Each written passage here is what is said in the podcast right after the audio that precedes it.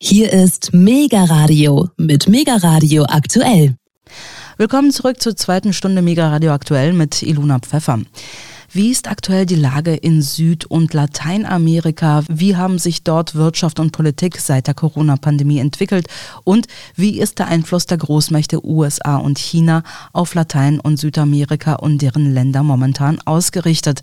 Zu all diesen Fragen hat das MEZ Berlin vor wenigen Tagen die renommierte Lateinamerika-Expertin, Historikerin und Politikanalytikerin Professor Dr. Rainer Zimmering eingeladen. Frau Zimmering hielt dort dort einen Vortrag zum Thema China ante Portas in Lateinamerika verlieren die USA ihren Hinterhof. Sie war schon häufig aus akademischen und beruflichen Gründen, unter anderem für Forschungszwecke auf Kuba, in Argentinien, in Mexiko, Peru, Chile oder auch in Kolumbien, um nur einige ihrer zahlreichen Stationen zu nennen. Sie hat unter anderem an der Humboldt-Universität, der Freien Universität Berlin, der Universität Potsdam sowie an der weltberühmten Universität Harvard und der John Hopkins University in den USA gearbeitet. Frau Zimmering ist unter anderem Mitglied der Internationalen Zivilen Kommission zur Beobachtung der Menschenrechte in Mexiko und hielt sich mit dieser Organisation mehrmals in indigenen Gemeinden und Konfliktgebieten Mexikos auf. Außerdem ist sie Mitglied der Arbeitsgemeinschaft deutscher Lateinamerika-Forscher, Vorstandsmitglied der neuen Gesellschaft für Psychologie im Lateinamerika Forum Berlin sowie der International Society of Cultural History und der International Federation of Public History aktiv. Institutionell ist sie angebunden an das politische Weltpolitikjournal Welttrends in Potsdam und an die Universidad Nacional de Colombia in Bogotá, also der Nationaluniversität Kolumbiens. Die Veranstaltung im MEZ hatte zu ihrem Vortrag im Vorfeld mitgeteilt, kann Lateinamerika angesichts der globalen Machtverschiebungen seine traditionelle Rolle als Hinterhof der USA überwinden? Wird es künftig Spielball zwischen sich bekämpfenden Polen sein oder wird Lateinamerika innerhalb einer Multipolarität als eigenes Zentrum Anerkennung finden? Welche Bedeutung können die immer fester werdenden Beziehungen der lateinamerikanischen Länder zu China und Russland spielen? Auch wie unterscheiden sich Investitions- und Militärstrategien von USA und China in Südamerika voneinander? Und wie ist die Rolle der BRICS mit Blick auf BRICS-Mitglied Brasilien einzuschätzen? All diese Fragen nahm Professorin Zimmering dort in den Blick, wie mein Kollege Alexander Boos beobachten konnte. Er war für Mega Radio aktuell vor Ort und hat uns den Vortrag mitgebracht. Also American Decline der Einflussverlust der USA in Lateinamerika in den 1990er Jahren hing damit zusammen, dass sich die USA stärker auf andere Regionen konzentrierten, in Osteuropa, im Nahen Osten und Asien, dass linke Regierungen an die Macht gekommen sind, äh, die natürlich Unabhängigkeit von den USA haben wollten, ähm, dass auch ein wirtschaftlicher Niedergang infolge des Neoliberalismus in Lateinamerika stattgefunden hat. 2014 bis 2019 gab es einen Wachstumsverlust von 70 Prozent, also das ist ja Wahnsinn.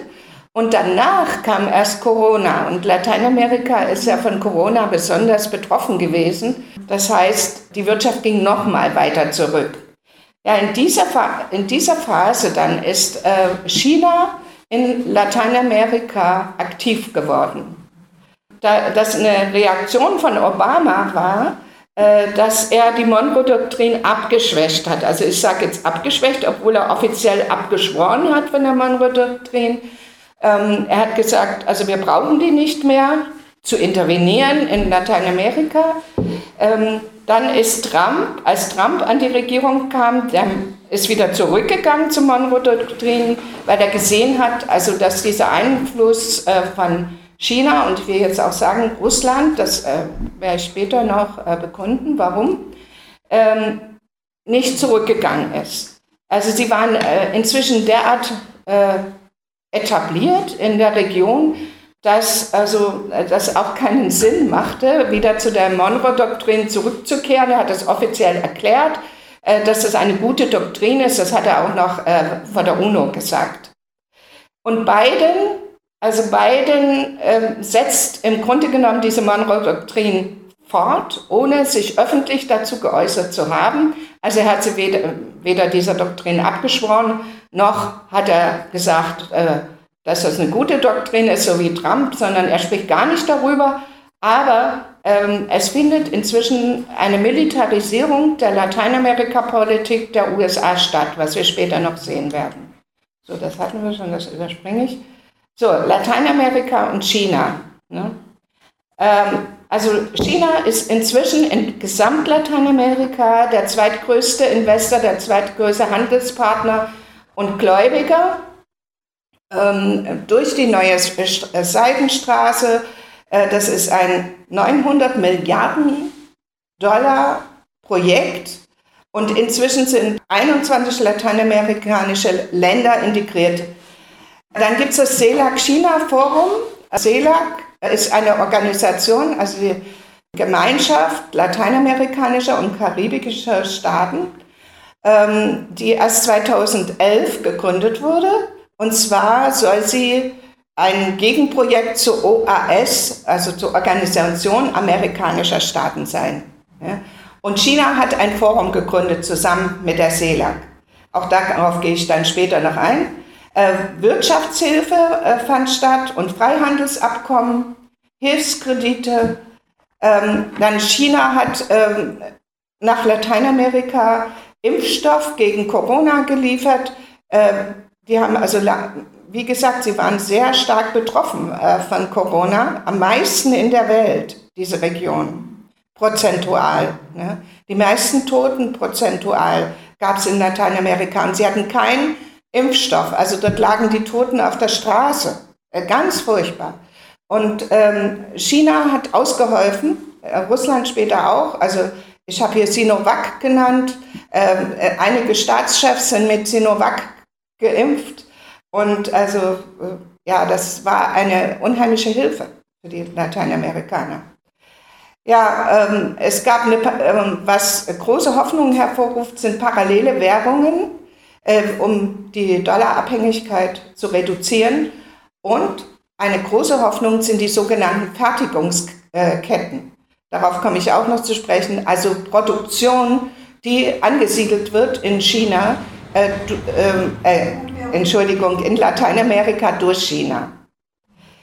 Ähm, die lateinamerikanischen Interessen sind, also dass China ein sehr wichtiger Partner in der Diversifizierung, ähm, äh, der lateinamerikanischen Staaten sind, dass sie ihre Autonomie gegenüber den USA ähm, stärken können. Und äh, Wirtschaftshilfen erhoffen sie sich, Dollarunabhängigkeit, keine politische und militärische Einmischung, äh, Industrialisierungschancen und eben auch die geografische Entfernung ist äh, manchmal ein Vorteil und nicht nur ein Nachteil, um sich mehr Autonomie zu bewahren. Äh, chinesische Interessen bestehen vor allen Dingen darum, dass sie ihren Rohstoffbedarf decken wollen und äh, natürlich auch extra Profite erwirtschaften können auf dem Kontinent, also ihren wirtschaftlichen Einfluss erhöhen können. Und sie haben keine Regime-Change-Absichten in Lateinamerika. Also sie wollen nicht vorschreiben, äh, demokratische oder autoritäre Systeme oder so. Das ist ein wichtiger Faktor. Äh, und keine militärischen äh, Stützpunkte, Militärstützpunkte. Gemeinsame Interessen ergeben sich daraus aus der Intensivierung der Wirtschaftsbeziehungen. Das wollen also sowohl die Latinos als auch äh, China. Ähm, sie wollen beide Seiten eine Multipolarität in den internationalen Beziehungen und keine Blockkonfrontation. Also keine Blockkonfrontation und keinen neuen ähm, Kalten Krieg. So, jetzt etwas zur Geschichte.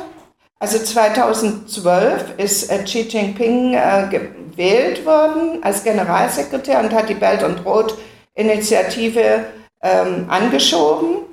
Die ist also noch nicht so alt. Ähm, eine Entwicklungsstrategie aufgestellt, dass bis 2035 China ein bescheiden entwickeltes Land sein soll und bis 2050 ein entwickeltes Land. Also die Begrifflichkeit erscheint manchmal ein bisschen fremd, aber das kommt eben daher, dass es Übersetzungen sind aus dem Chinesischen und die doch auch eine andere Begrifflichkeit haben. Ne? Ähm, ja, ähm, und ja, äh, China hat dann von dieser Zeit an, äh, seit Xi Jinping an der Macht ist, sozusagen ähm, ähm, seine globalen Aktivitäten gestärkt. Ähm, und wichtig ist die außenpolitische Doktrin. Ja, wenn man das jetzt mit der Monroe-Doktrin vergleicht, ja, mit den USA, wo das Recht auf Intervention vorhanden ist, die Verschränkung von wirtschaftlicher Globalisierung und internationaler Demokratie. Also das ist jetzt direkt aus den äh, Dokumenten der Regierung, der chinesischen Regierung. Win-Win-Kooperation, also auch eine Begrifflichkeit, die sehr äh, wirtschaftlich ist, als Grundprinzip der chinesischen Außenpolitik. Ablehnung einer Werteorientierung. Ähm, also das hatte auch äh, der chinesische Kollege äh, in Potsdam betont. Also wir lehnen Wertepolitik ab, was mich erstmal so ein bisschen schockiert hat, weil ich mir immer gesagt habe, es kommt ja darauf an, welche Werte. Ne? Aber ähm, ja, sie, das ist jetzt der Gegenpart zu der westlichen Wertepolitik. Und sie sagen, nein, äh, keine ideologischen Ziele, sondern äh, Prinzipien. Wir wollen nur nach Prinzipien. Und das ist wieder hier so diese ähm, Begrifflichkeit, Aufrichtigkeit, konkrete Ergebnisse, Affinität, Treu und Glauben, Vermeidung von Konflikten und Konfrontation. Ne, das sind, also ist äh, quasi das, was die außenpolitische Doktrin Chinas ausmacht. Hier ist ein bisschen vollgeschriebene Folie, also wirtschaftlichen Beziehungen zu, äh, zwischen China und äh, Lateinamerika und der Karibik. Äh, wichtig ist, äh, dass wir hier sehen, dass der Handel von 2002 ähm, von 18 Milliarden auf 450 äh, Milliarden US-Dollar 2021 angestiegen ist, also ein steiler Anstieg, während er mit äh, den USA stagnierte. Die sind zwar immer noch erster Handelspartner äh, von gesamt Lateinamerika, aber es gibt schon äh, drei Länder, die wichtig sind, ja, also vor allen Dingen Brasilien, Chile und Peru, die, äh, wo die ersten Handelspartner sind. Ne? Also wo China der erste Handels, der wichtigste Handelspartner ist. Und besonders Brasilien in Brasilien ist eben der Handel seit 2004 um das 21-fache gestiegen. Das ist äh, enorm. Ne? Und es ist ja das wichtigste Land in Lateinamerika. Und äh, sie befinden sich in, sie haben Handelsüberschuss. Ja, bei den Krediten, da war das Jahr 2017 zum Beispiel das Jahr, wo die Kredite am steilsten angestiegen sind. 2010 waren es schon 54,5 Milliarden, aber das alleine sagt ja noch nichts. Und seit 2020 sind die Kredite wieder rückläufig. Ähm, aber äh, das hängt auch damit zusammen, dass äh, staatliche Banken äh, nicht mehr die Kredite so stark geben, sondern das sind vor allen Dingen private Banken, die jetzt Kredite geben. Und Brasilien hat wieder neue Kredite, gerade in, in einer erheblichen Höhe, äh, erhalten nach dem Besuch von Lula in ähm, Peking. Äh, wichtig dabei sind die Rettungskredite. Das ist eben etwas, äh, was in dieser Art und Weise die westlichen Staaten nicht geben. Ja? Das sind günstige, langfristige und Niedrigzinsverträge, die mit lateinamerikanischen Ländern geschlossen wurden, äh, die sich in äh, wirtschaftlichen Schwierigkeiten befinden. Also zum Beispiel Argentinien hat zehn solcher Verträge mit China abgeschlossen und eine ganze Reihe anderer Länder, zuletzt jetzt Uruguay, ähm, haben auch solche Rettungskredite bekommen. Und interessant ist, dass diese Kredite so ein Garantiesystem haben, wenn man nicht zurückzahlen kann. Ähm, und zwar so eine Art Versicherung, äh, die müssen Sie gleich bezahlen, äh, wenn Sie die Kredite aufnehmen. Auf, diese, auf dieses Geld können Sie erstmal nicht zugreifen. Und wenn ähm, Sie die Kredite nicht zurückzahlen können, weil ja Lateinamerika sich permanent in einer Wirtschaftskrise befindet, Wenn sie die nicht zurückzahlen können, wird aus, in diesen Topf gegriffen ähm, und sie können dann die Kredite zurückzahlen. Äh, das steht eigentlich dieser Ansicht äh, entgegen, dass man immer sagt, ja, also das sind Knebelverträge und äh, Kredite und äh, riesiger Anstieg von Schulden und dadurch steigt die Abhängigkeit der lateinamerikanischen Staaten von China. Äh, natürlich eine, äh, gibt es eine gewisse Abhängigkeit, aber ne, äh, wir werden dann auch noch sehen, also es ist doch anders als zum Beispiel bei Argentinien mit dem IWF. Also diese Belt and Road Bailouts, äh, die sind also sehr wichtig in diesem. Sag mal kurz, das ist praktisch so eine Versicherung, wo Sie ja. einzahlen. Ja, ja. Und wenn einer nicht kann, dann zahlt die Versicherung sozusagen. Ja, ja, wenn Sie nicht zurückzahlen können, können Sie darauf zurück. Da muss ja ein objektiver Maßstab sein. Wie bitte?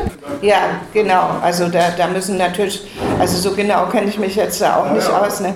Na gut, aber äh, wenn Sachfragen kommen, kann auch gerne ja, äh, inzwischen. Ja. ja, Investitionen. Äh, Hauptinvestoren sind natürlich immer noch die USA und ähm, Europa. Aber die Investitionen sind so steil angestiegen und dann kommt es noch darauf an, in, auf welchen Gebieten die Investitionen äh, vonstatten gehen in, in China und äh, von den Chinesen aus. Und zwar in strategisch wichtige Bereiche und in Infrastruktur. Äh, zum Beispiel die USA machen das ja so, dass sie investieren und sagen, die Infrastruktur, die müsst ihr selber schaffen. Ne? Und dann muss der Staat investieren und die Infrastruktur, die Straßen bauen zu irgendwelchen Fabriken, was ja unheimlich teuer ist. Ne? Und ähm, hier werden die Straßen äh, von den Chinesen gebaut und vor allen Dingen auch äh, innerhalb der Belt and Road Initiative. Ne? So, hier habe ich äh, mal Karte zur Belt and Road Initiative in Lateinamerika und der Karibik. Ähm, also hier sieht man, also was blau ist, das sind äh, die Länder, die feste Verträge innerhalb dieser Initiative haben. Und äh, man sieht dieses äh, grün-rot äh, gestrichelte in Lateinamerika, also bei Brasilien zum Beispiel und Mexiko.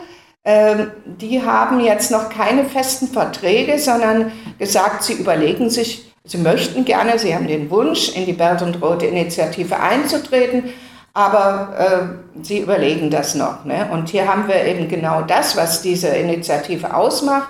Es ist ein Wirtschaftskorridor, der sich über die ganze Welt äh, verbreitet. Ne? Man sieht also Asien ist schon blau, ganz, äh, fast ganz ähm, Afrika und ähm, der Nahe Osten ähm, und Osteuropa. Ne? Also diese Belt und Rot Initiative, die hat sich äh, quasi dieser Entwicklungskorridor und Infrastrukturkorridor über äh, die ganze Welt äh, verbreitet, außer natürlich die Hauptgegner, die sind dann grau zu sehen.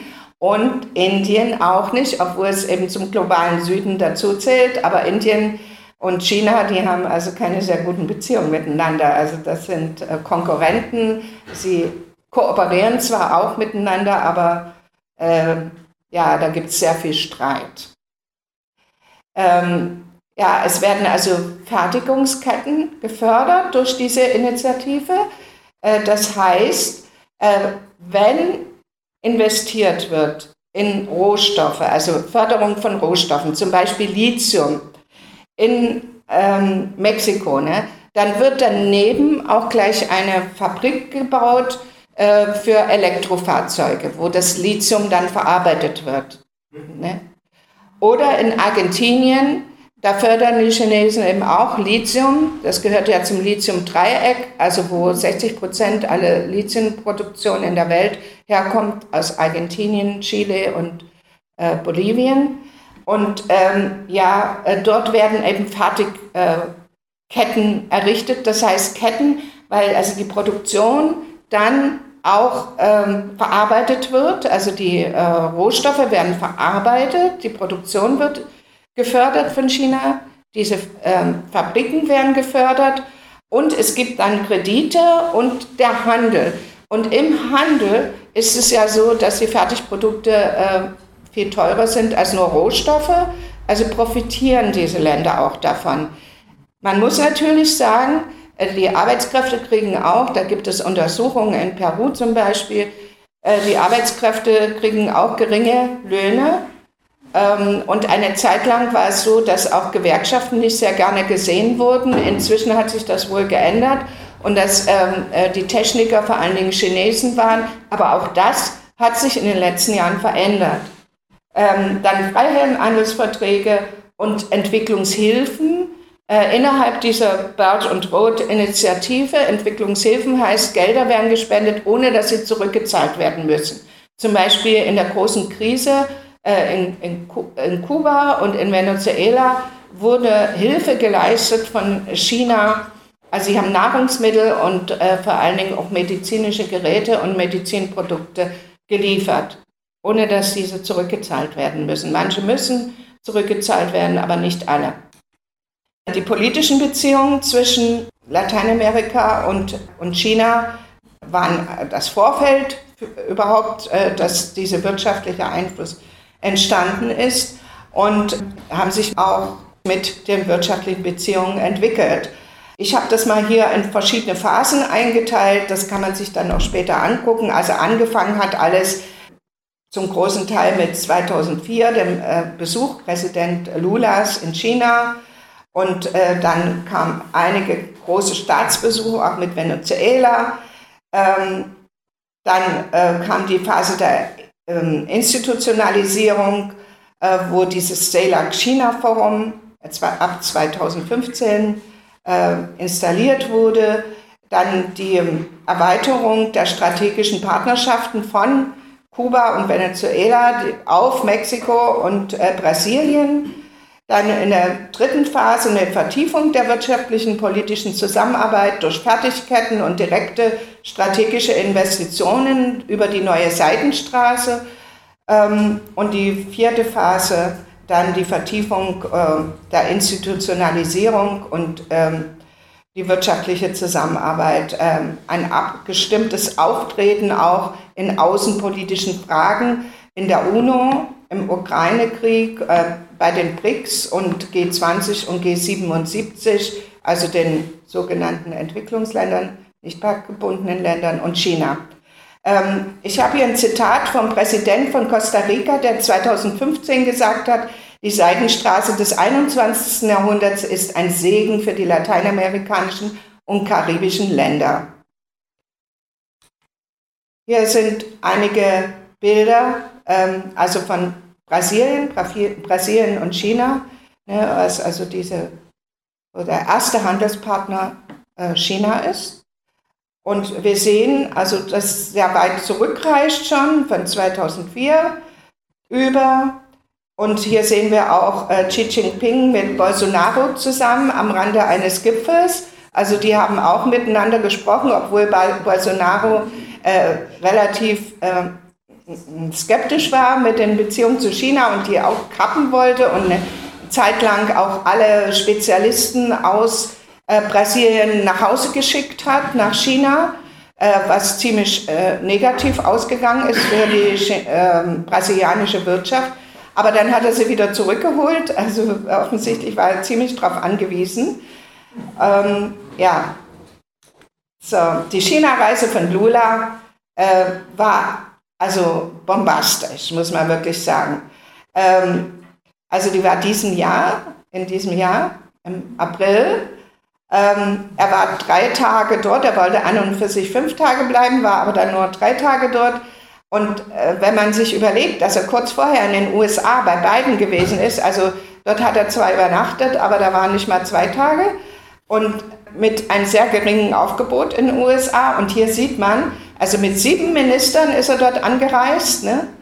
und äh, Gouverneuren und vor allen Dingen dem Senatsvorsitzenden, der einen großen Einfluss hat in Brasilien und sehr vielen Geschäftsleuten. Also daran kann man sehen, wohin die Reise gehen sollte. Es wurden 15 Abkommen getroffen, besonders im Agrar- und Ernährungssektor, aber auch in der Wissenschaft, Technologie, Bildung und Kultur. Ein gemeinsamer Satellit zur Überwachung der Entwaldung im Amazonasgebiet, was dann ein Riesenstreitpunkt wurde mit den USA und im Senat äh, der USA angesprochen wurde und man äh, sonst was befürchtet, äh, ausspionieren durch äh, China über diesen Satelliten. in der eigenen Hemisphäre. Ähm, dann Eisenbahnstrecken, Häfen, Kommunikation. Ne? Also Huawei, da gibt es auch noch das Bild, wo Lula die Huawei-Fabrik äh, besichtigt hat und durch so ein, wie nennt man das? Also so ein Gerät guckt. Ja. Und hier haben wir auch noch ein äh, Bild, äh, wo die um, bekannte Umweltministerin äh, von äh, Brasilien äh, Xi Jinping die Hand gibt, weil Umwelt also eine große Rolle äh, in, bei diesem Besuch gespielt hat, besonders der Schutz des Amazonasgebietes. Ne? Also eine Umweltinitiative innerhalb eines äh, Kommunikationsmechanismus äh, entwickelt wurde, der schon lange besteht, 2000, seit 2004. Und da wurde eigens eine Umweltinitiative in äh, diesem Zusammenhang entwickelt. Und was sehr wichtig ist, ein Abkommen über die direkte Verrechnung des Handels in brasilianischen Real und in chinesischen äh, Yuan. Ähm, also nationale Währungen. Und dann gibt es ja auch äh, noch eine Handelswährung äh, über das BRICS. Ähm, und äh, das ist sehr, sehr wichtig für die Lateinamerikaner, die eben vom Dollar äh, äußerst abhängig sind. Ja, also im IWF, e äh, da haben die USA das größte Sagen, äh, die größten Stimmrechte. China hat zwar seine Stimmrechte dort erhöht, aber immer noch haben die USA dort das Sagen. Und sie haben also auch wirklich äh, Argentinien unter Druck gesetzt, das äh, erzähle ich dann später noch. Also Xi Jinping sagte, die Beziehungen zu Brasilien sind wichtig für Frieden, Stabilität, Wohlstand sowie regionale und globale Entwicklung, für den gemeinsamen Bau der neuen Seidenstraße und die Reindustrialisierung Brasiliens. Weil äh, Bolsonaro hat ja wirklich dazu beigetragen zu einer Deindustrialisierung und China will nun dabei helfen, äh, wieder zu reindustrialisieren. Und äh, mit diesen Fertigketten ähm, tut es das ja auch. Auch die Beziehungen zu Argentinien äh, sind äh, ziemlich eng zwischen China und Argentinien, also besonders eng. Ja.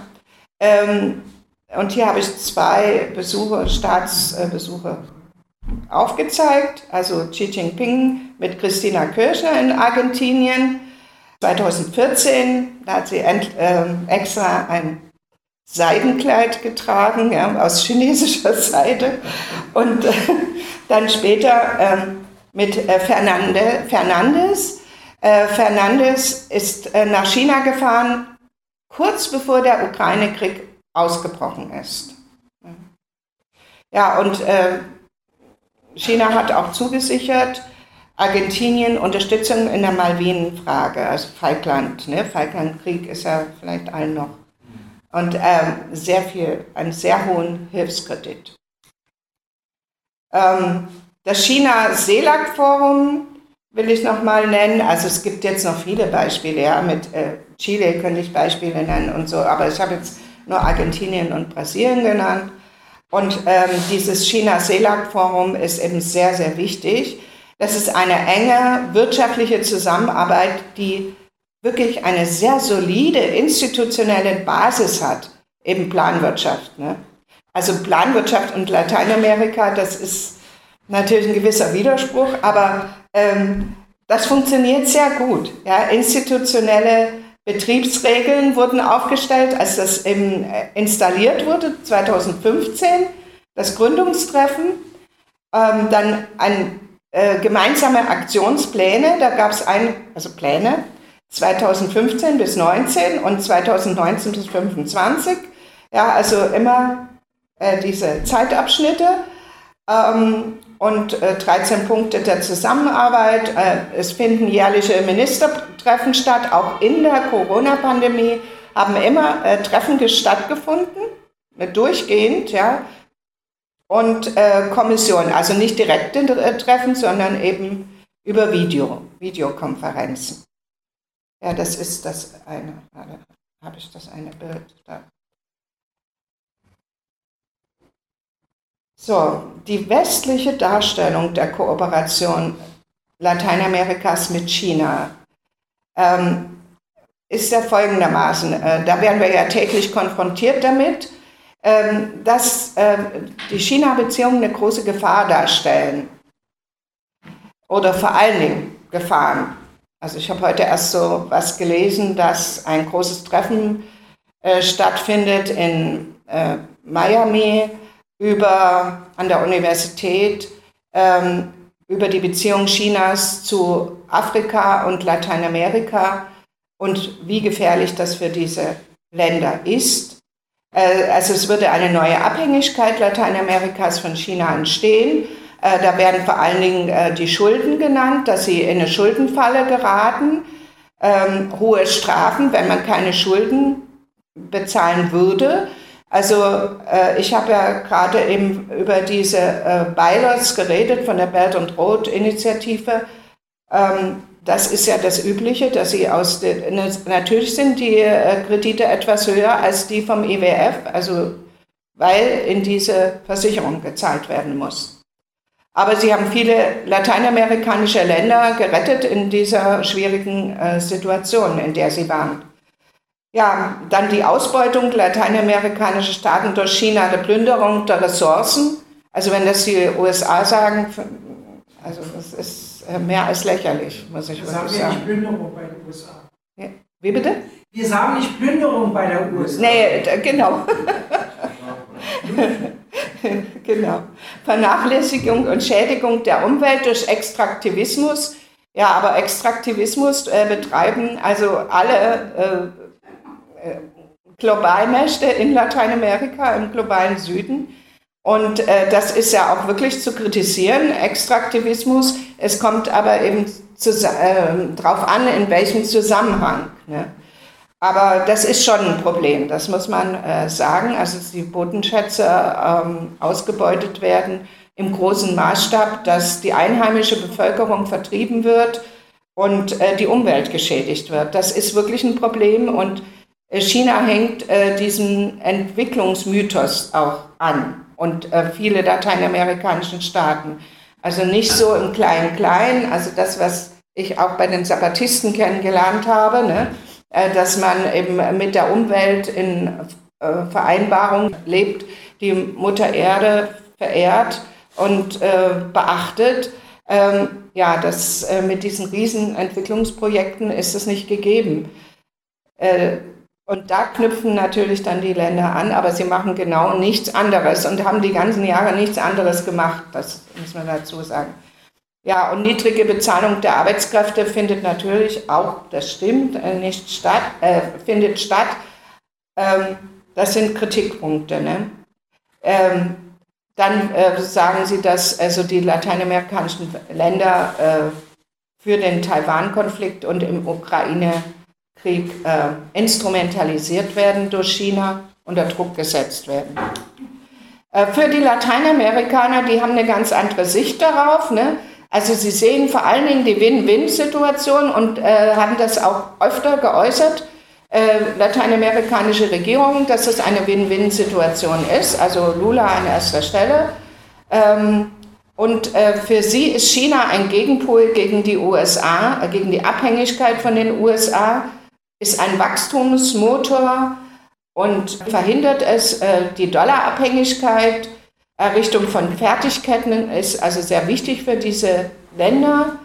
Und ähm, die, interessant ist, dass auch die lateinamerikanischen Staaten oft ein ziemlich hohes Vertrauen haben ähm, in China, weil eben vieles über staatliche äh, Kanäle geht. Ja, also sie vertrauen in Lateinamerika sehr dieser staatlichen äh, Planung und ähm, Koordination.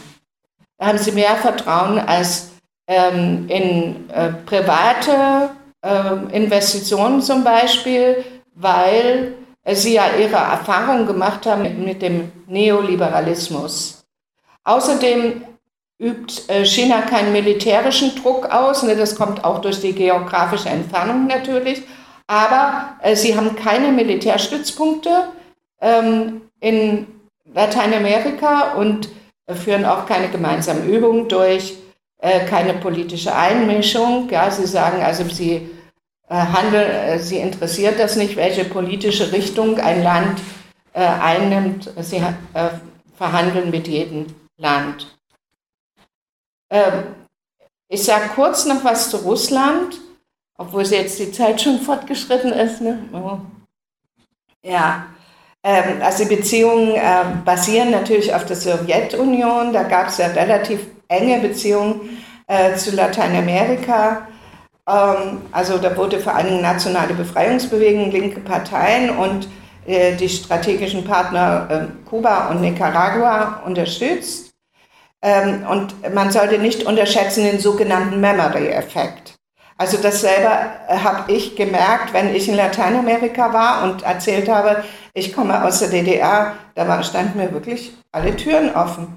Ähm, also bei den Kollegen, bei Wissenschaftlern, bei staatlichen Stellen, also das war immer ein Bonus, ne? wenn ich das erzählt habe, ich komme aus der DDR. Ne? Oder aus, wo kommen Sie her? Aus Berlin. Aus welchem Teil? Ich habe, also das ist ganz anders als in anderen Ländern äh, des globalen Süden. Ähm, da ist das oft ein großes Unwissen da. In Lateinamerika natürlich auch auf dem Lande. Da weiß keiner von der deutschen Teilung. Ja, also die wissen nicht mal, dass in Deutschland Deutsch gesprochen wird oft. Ja. Da wurde ich gefragt, ob wir Spanisch sprechen. Also äh, das ist eben sehr unterschiedlich. Ne? Und so ist es eben auch. Ähm, es gibt ähm, einen Bonus gegenüber Russland, das habe ich also auch gemerkt, weil ähm, ja, sie positive Erfahrungen mit der Sowjetunion gemacht haben. Aber Lateinamerika wurde für Russland erstmal bedeutungslos, natürlich nach dem Zusammenbruch der Sowjetunion. Also mit der ähm, außenpolitischen Neukonstituierung äh, Russlands um die 2000er Jahre gewann Lateinamerika langsam wieder an Bedeutung und besonders nach 2014. Ähm, da wurde Lateinamerika auch ökonomische und politische Reserve für Russland. Ähm, also Putin war zweimal in Lateinamerika seit 2014 und Lavrov mehrmals, ne? also erst jetzt dieses Jahr. Ähm, strategische Partner sind Kuba, Nicaragua und Venezuela und ähm, sie intensivieren äh, ihren Außenhandel und auch die militärischen Beziehungen zu Lateinamerika. Außenhandelsmäßig ist Russland äh, ziemlich wichtig für Lateinamerika. Ja, wenn man sich überlegt, dass also Russland äh, 85 Prozent äh, äh, das, äh, aus Russland 85 Prozent der Düngemittel ähm, von Brasilien aus Russland kommen, äh, dann kann man sich vorstellen, wie wichtig das ist. Ja? Und äh, auch Exporte, also die von volkswirtschaftlicher Relevanz sind, ja, finden statt mit Russland. Dieser Handel ist zum großen Teil erstmal eingebrochen nach den Sanktionen und äh, da sich auch Versicherungen verteuert haben ne, oder äh, Transportwege unterbrochen wurden durch den Krieg in der Ukraine. Aber das wurde wieder aufgenommen dann äh, über andere Routen. Ja, das Interesse der Lateinamerikaner ist ähnlich äh, wie mit China, ja, mit Russland. Hier haben wir ein Bild ähm, zwischen äh, Putin und Fernandes. Ähm, der hat eben dann auf der gleichen Reise wie nach China auch Russland besucht. Und äh, was er da gesagt hat, ist auch sehr wichtig. Wir wollen sehen, wie Argentinien zu einem Tor nach Lateinamerika werden kann, damit Russland auf entschiedenere Weise in Lateinamerika Fuß fassen kann. Ne? So was hat er dort geäußert. Ja, und hier mit Bolsonaro, auch kurz bevor der Ukraine-Krieg ausgebrochen ist, hat sich Putin mit Bolsonaro, der ist nach Russland äh, geflogen und hat, sich dort, hat dort wichtige Verträge, Wirtschaftsverträge abgeschlossen. Mit Venezuela äh, und, äh, sind die Beziehungen also besonders wichtig. Er hat von strategischer Bedeutung, strategischer Partner. Äh, da findet eine ständige Agenda des Austausches statt. Und äh, mit Kuba ist das ähnlich. Ne? So. Während äh, des Ukraine-Krieges äh, gab es also relativ auch enge Beziehungen, Wirtschaftsbeziehungen und politische Beziehungen zwischen äh, Lateinamerika und Russland. Ähm, also Lateinamerika hat eine sehr andere Haltung als die westlichen Staaten zum Ukraine-Krieg. Sie sind völlig gegen Waffenlieferung. Und zwar bekommen sie keine Waffen äh, für die Ukraine aus äh, Lateinamerika. Und zwar äh, gibt es ja eine ganze Menge sowjetischer Waffen. Das spielte ja am Anfang des Ukraine-Krieges eine ziemlich große Rolle. Da ist, war man ja auf der Suche äh, nach sowjetischen Waffen. Ähm, und die waren in Lateinamerika vorhanden. Die haben sich geweigert, dann haben die nicht geliefert. Und äh, dann eben auch andere Waffen. Und man hat Lateinamerika angeboten, wenn ihr die Waffen liefert, dann bekommt ihr hochmoderne neue Waffen aus den USA. Und trotzdem sind sie nicht darauf eingegangen. Ähm, kein einziges Land ist für Sanktionen, nicht ein Land, egal ob rechts oder links oder Mitte.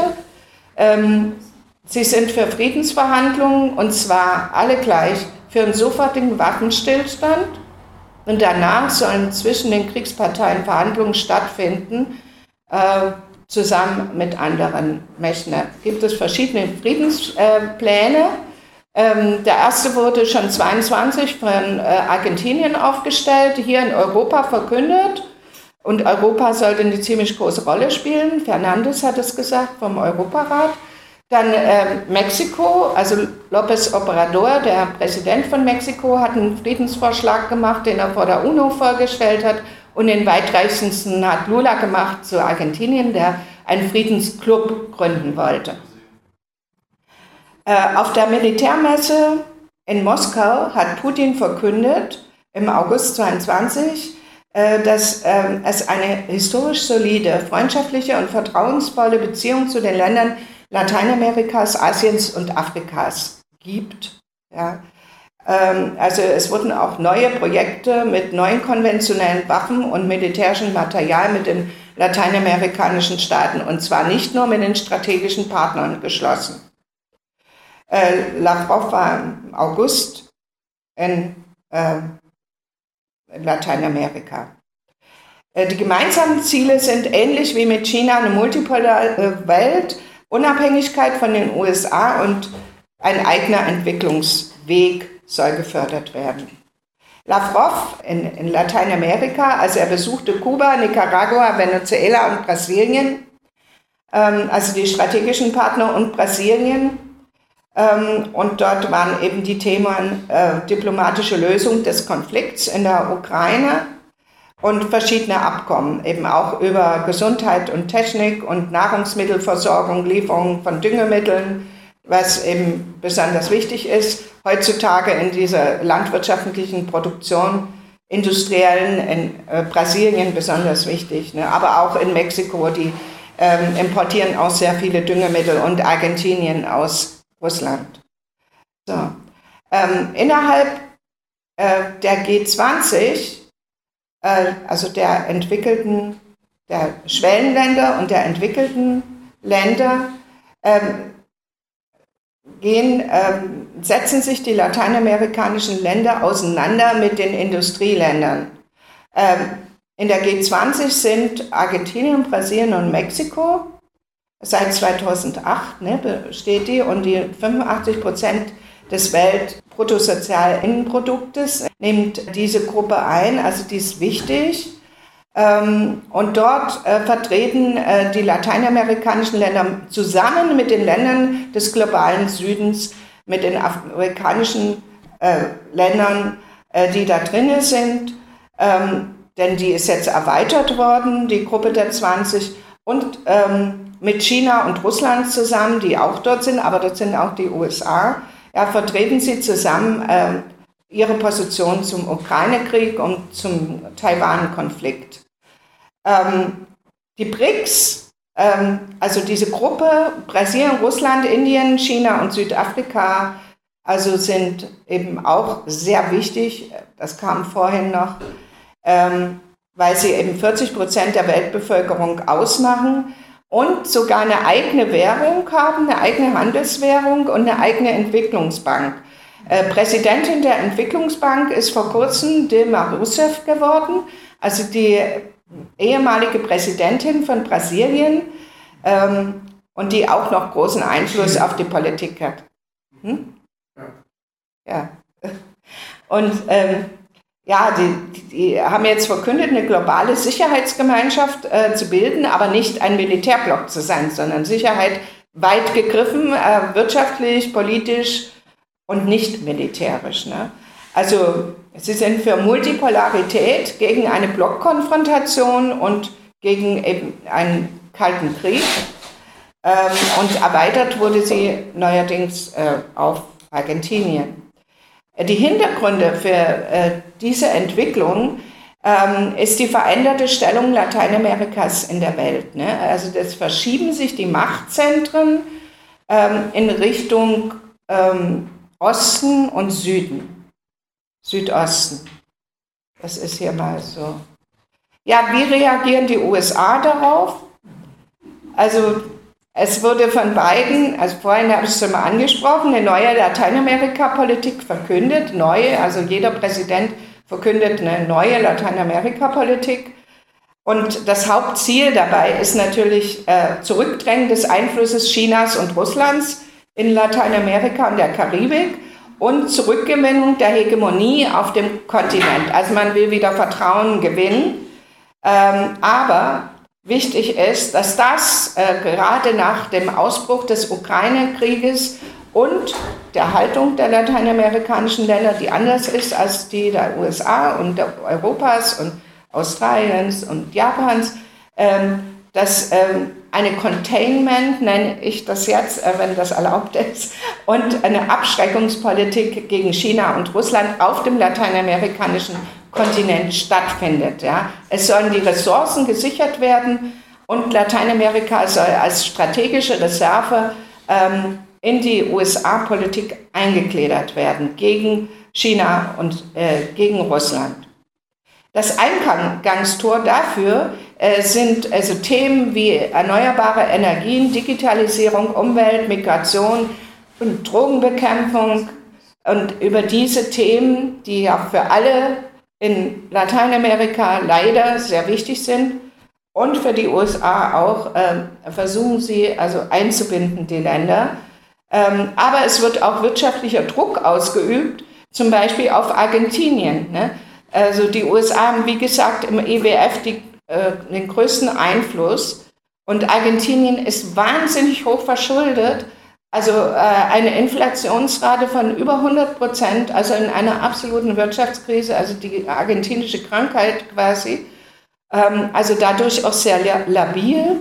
Ähm, und ähm, in den USA hat man Argentinien gesagt, also wenn ihr Kredite Aufschub haben wollt gegenüber dem äh, Internationalen Währungsfonds, müsst ihr bestimmte Verträge mit China kappen.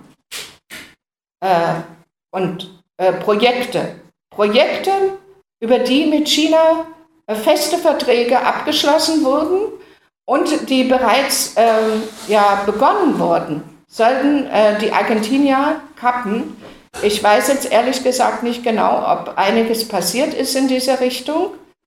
Ähm, zum Beispiel äh, gibt es in Argentinien einen Beobachtungssatellit, der soll, also sollte abgebaut werden. Und äh, man weiß also genau, dass das ja eigentlich nicht geht, weil man Verträge abgeschlossen hat und das machen kann. Also riesige Konflikte, riesiges Druckpotenzial aus den USA gegenüber Argentinien. Und äh, auch die Sanktionen und Blockaden gegenüber Kuba, Nicaragua und äh, Venezuela laufen also weiter. Militarisierung der Außenpolitik. Das ist etwas, äh, was erschreckend ist und äh, wo ich noch ein bisschen näher drauf eingehen werde. Ähm, ein bisschen Zeit. Wie bitte? Nicht mehr viel Zeit. Wir haben nicht mehr viel Zeit. Ja, ja. also, so, ähm, also das ist eine Art Neuauflage der Monroe-Doktrin. Und die wurde zuerst verkündet im Western Hemisphere Strategic Security Act äh, Februar 22, also mit dem äh, Beginn des Ukraine Konflikts gegenüber Lateinamerika. Und in, in diesem ähm, Akt äh, wurde festgelegt, dass bestimmte Gelder, Entwicklungsgelder in Lateinamerika gezahlt werden und ähm, dass also ähm, die Sicherheitsstrategie an oberster Stelle steht in Lateinamerika. Ähm, wie sieht die Militarisierung äh, der Lateinamerika-Politik äh, der USA aus? Also das ist mir nochmal sehr wichtig, darauf hinzuweisen. Also inzwischen gibt es 76 Militärstützpunkte in Lateinamerika durch die USA. Wenn wir uns erinnern, also ähm, China hat nicht einen Militärstützpunkt in den USA, äh, in, in Lateinamerika. So, äh, das Südkommando unter dem Kommando von Generalin Laura Richardson und das Nordkommando unter General äh, Glenn van Herk äh, spielen eine immer größere Rolle.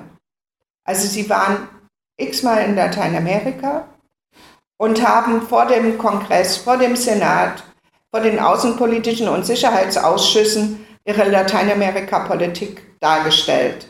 Lateinamerika, sagte die Generalin, ist äh, wieder wichtig für die USA, ne, nachdem der American Decline stattgefunden hat. Unsere, sagte sie, Ressourcen auf diesem Kontinent sind bedroht. Ähm, und sie sagte, 60 Prozent des weltweiten Lithiums lagern in Argentinien, Bolivien und Chile. Und unsere Gegner nehmen diese Länder und ihre Menschen die Ressourcen weg. Ja, also man muss helfen. Ähm, Feind Nummer eins deklarierte sich China und als Feind Nummer zwei Russland. China äh, beutet die Ressourcen aus und Russland bedroht die Stabilität Lateinamerikas durch seine strategische Partnerschaft mit Venezuela, Kuba und Nicaragua.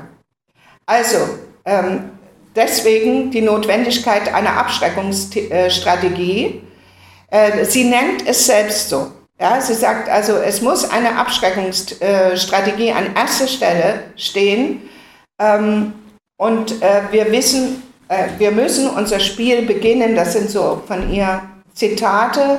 Wir müssen den Panama-Kanal, die Magellanstraße und die Drake Passage für den Seehandel offen halten. Also das kommt einem ja irgendwie bekannt vor. Ne? Ähm, wir müssen mit unseren Trikots vor Ort sein und sie verweist äh, darauf, wie schnell die USA die Ukraine aufgerüstet haben. Äh, das heißt, ja, äh, dass diese Konflikte äh, zwischen den USA, Russland und China sich sehr leicht verlagern können auf Lateinamerika und auf lateinamerikanischen Boden ausgetragen werden können. Also das ist wirklich äh, wichtig, darauf hinzuweisen. Also ähm, hier habe ich noch eine Folie, da kann man drüber hinweggehen. Also dass äh, die USA und Europa auch ähm, internationale Organisationen einbezogen haben in diese Strategie und dass sie alle irgendwie gleichziehen. Äh, sie auch äh, verankern in der NATO, also besonders äh, Brasilien und besonders Kolumbien, was zwei Verträge mit der NATO hat.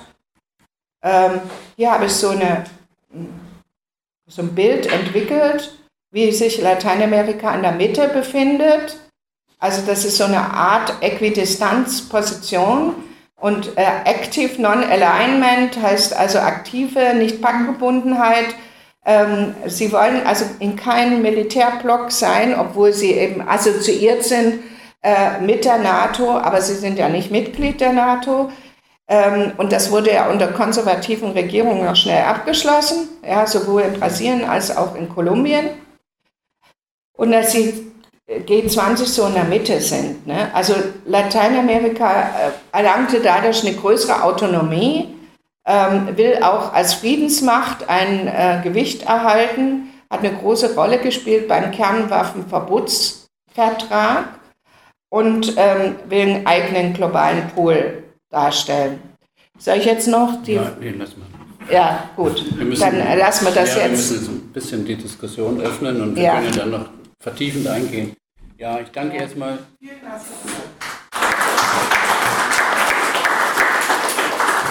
Ja, für die. Äh, es war ein bisschen kompakt, Entschuldigung. Ja, kompakt, aber auch unglaublich informativen Ausführungen. Also mir hat das viel gebracht.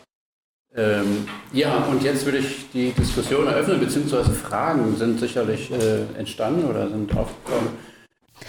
Soweit für heute unsere Mega-Radio-Reportage zum Vortrag von Professor Dr. Rainer Zimmering, Historikerin und Lateinamerika-Expertin. Der Vortrag hieß China ante Portas in Lateinamerika verlieren die USA ihren Hinterhof. Mein Kollege Alexander Boos war für Mega Radio aktuell vor Ort und wir setzten diesen Programmpunkt am Montag mit der Fragerunde weiter fort. Ja, und mir bleibt nur noch, mich von Ihnen zu verabschieden und Ihnen ein schönes Wochenende zu wünschen. Tschüss, machen Sie es gut. Hier ist Mega Radio aktuell. Willkommen zurück hier zur heutigen zweiten Stunde am Montag mit Alexander Boos. Wenn Sie uns am Freitag gehört haben, können Sie vielleicht schon erahnen, womit es jetzt weitergeht, denn hiermit. Professor Dr. Rainer Zimmering, eine Historikerin mit viel direkter Südamerika-Erfahrung, war am 13. Oktober 2023 im Marx-Engels-Zentrum Berlin im MEZ Berlin eingeladen. Dort hielt sie einen Vortrag zum Thema China ante Portas in Lateinamerika, verlieren die USA ihren Hinterhof. Jetzt hören wir nach dem ersten Teil dieses Vortrags die anschließende Fragerunde. Fragende aus dem Publikum wollten von ihr mehr wissen zur neuen Seidenstraße Chinas, also dem Belt and Road Projekt und Näheres zum Einfluss Russlands in Lateinamerika. Eine weitere Frage behandelt aktuelle Kanalprojekte, Wasserstraßen und Häfenzugänge in Panama, Nicaragua und Kuba angesprochen auf die Drogenproblematik auf dem Kontinent. Zum Beispiel Kolumbien ist ja einer der größten Kokainexporteure der Welt, sagte Professorin Zimmering, die auch schon selbst in vielen Ländern dort in Süd- und Lateinamerika war, unter anderem auch in Kolumbien, Mexiko etc. Sie kennt also die Vorortlage sehr gut. Sie meinte, Verdeckt würden viele militärische Interventionen und Operationen in lateinamerikanischen Ländern über US-Drogenfahndungsbehörden wie die DEA abgehalten, also die DEA, die Drug Enforcement Agency der US-Regierung, vor allem in Kolumbien, aber auch unter anderem in Mexiko und Ecuador, wie sie schildert. Die Militarisierung der Drogenbekämpfung habe nichts gebracht, schätzte sie auf der Veranstaltung im MEZ ein. Die Bekämpfung der Drogenproblematik sei in erster Linie ein sozioökonomisches Problem für die gesamte Gesellschaft, meint sie. Ich stellte vor Ort eine Frage für Megaradio aktuell und zwar, wie schätzt Professorin Zimmering die aktuelle Situation in Argentinien ein? Dort wurde ja am gestrigen Sonntag gewählt. Diese Wahlen ordnen wir voraussichtlich morgen hier bei uns im Programm näher ein. Also ich habe sie gefragt, was würde ein rechter Präsident Javier Milei, den die Historikerin scharf kritisiert und über den wir auch schon häufig berichtet haben in den letzten Wochen, also was würde ein rechter Präsident Javier Milei dem Land und der argentinischen Wirtschaft bringen? Professorin Zimmering betonte in ihrer Antwort, viele arme und indigene Schichten in Lateinamerika wählen mittlerweile rechts und damit gegen ihre eigenen Interessen, wie zum Beispiel in Argentinien oder Chile zu beobachten. Speziell in Chile sei die Kluft zwischen Arm und Reich besonders riesig und dramatisch, warnt sie. Weitere Teilnehmer im MEZ Berlin wollten von ihr außerdem wissen, was ist mit den Zapatisten in Mexiko und deren Wahrnehmung durch die europäische und internationale Linke und durch Umweltschutzbewegungen, insbesondere Brasilien unter Präsident Lula, treibe derzeit den Umweltschutz und den Schutz des Amazonas-Regenwaldes stark voran, berichtete Rainer Zimmering. Auch neue Methoden der Energieversorgung seien derzeit in Lateinamerika überall im Entstehen, sagte die Südamerika-Expertin. Und zu guter Letzt noch dies hier, MEZ-Mitbegründer Andreas Wehr, das ist der Herr, den Sie am Anfang und am Ende hören, der wies zum Schluss auf weitere kommende Veranstaltungen hin in seinem Zentrum und bedankte sich ausdrücklich auch für die Vorortberichterstattung bei Mega Radio aktuell. Beginnen wir mit Die chinesische Ideologie, also China versteht sich ja weiterhin irgendwie als sozialistisches Land oder auf dem Weg zum Sozialismus so etwas. Also spielt dieses Selbstverständnis Chinas, wird das also in diesen Partnerschaften und so weiter auch zum Ausdruck gebracht? Spielt das eine Rolle und spielt das auch für Südamerika eine Rolle? Oder ist das jetzt für die ganzen, äh, hier diese, wie heißt das, CELAC, äh, ist das da ähm, relevant oder ist das da nicht relevant? Okay, ich äh, sammle, wir haben uns abgesprochen, wir sammeln ein paar Fragen und dann äh, gibt es äh, die Möglichkeit für Rainer zu antworten.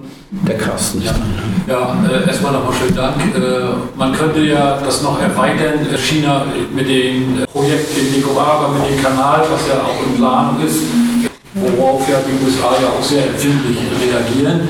Ähm, aber wie siehst du das letztendlich?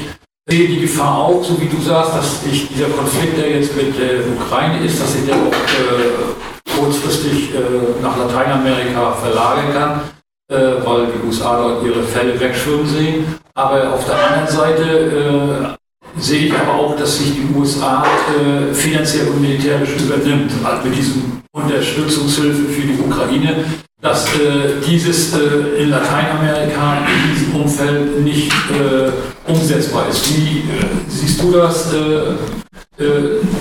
Ist da eine gewisse Entwarnung oder darf man dieses Potenzial nicht unterschätzen? Ja, daneben. Das Thema heute war ja, verlieren die USA ihren Hinterhof.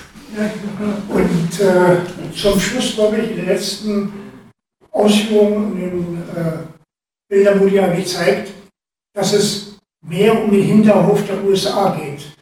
Denn wenn ich allein an die Belt on Road Initiative denke und ich vermeide bewusst den Begriff Seidenstraße oder Neue Seidenstraße, weil das ein, eigentlich ein ganz anderer Hintergrund ist. Das war damals der Austausch zwischen Europa und äh, asiatische Länder, China, äh, die Gewürze, die von da kamen, aber Europa hat kaum was in die andere Richtung geliefert, während diese Rot- und Welt-Initiative ja genau darauf angelegt ist, die Länder des sogenannten globalen Südens untereinander zu verbinden.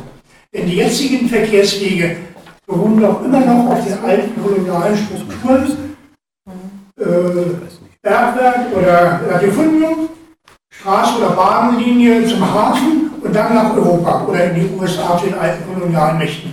Und genau das soll mit der Rot- und Weltinitiative durchbrochen werden. Und deshalb sind ja auch alle afrikanischen Länder daran beteiligt. Das kam heute ein bisschen am Rande bei dieser Rot- und Weltinitiative. Das ist das Entscheidende, glaube ich, äh, dass es ähm, nicht allein um den Hintergrund nach Amerika geht, sondern um eine völlige Umgestaltung der internationalen Kräfteverhältnisse. Dass der globale Süden sich aus dieser bisherigen Abhängigkeit befreien will. Das ist, glaube ich, äh, die große Sache dabei. Und vielleicht unter anderem zu der Militarisierung der Außenpolitik.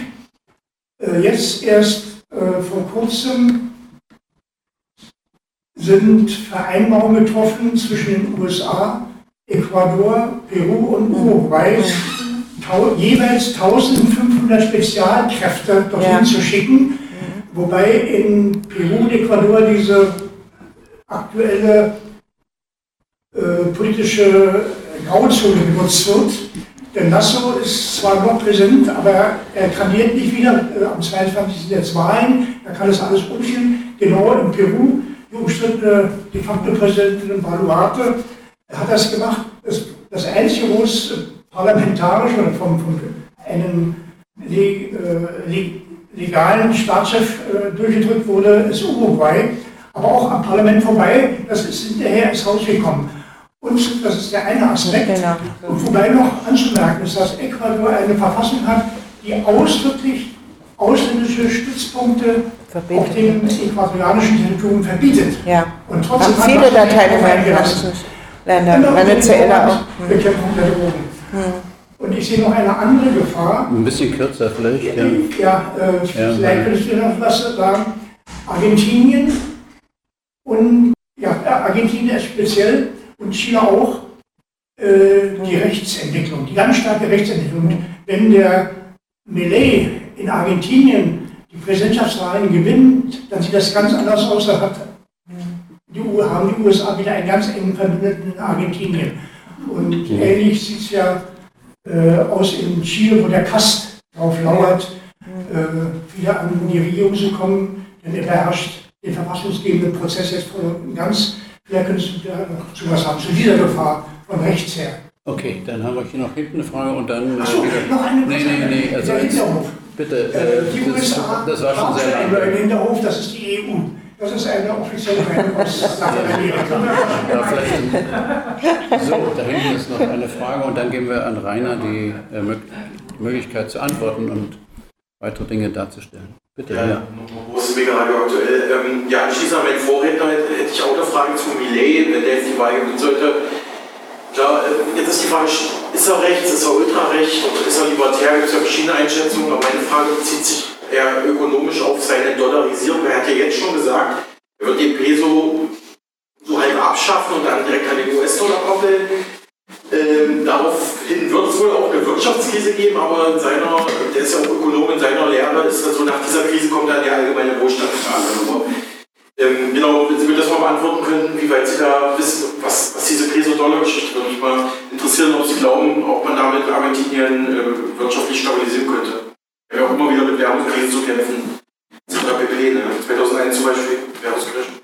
Okay. So, jetzt haben wir eine Menge Fragen und Ja. wir machen das so, dass wir jetzt eine Runde, also die Antwortmöglichkeit natürlich für zehn Minuten ungefähr für äh, Rainer und dann nochmal eine Runde, äh, wo Fragen gestellt werden können, dann nochmal eine Antwort, ja.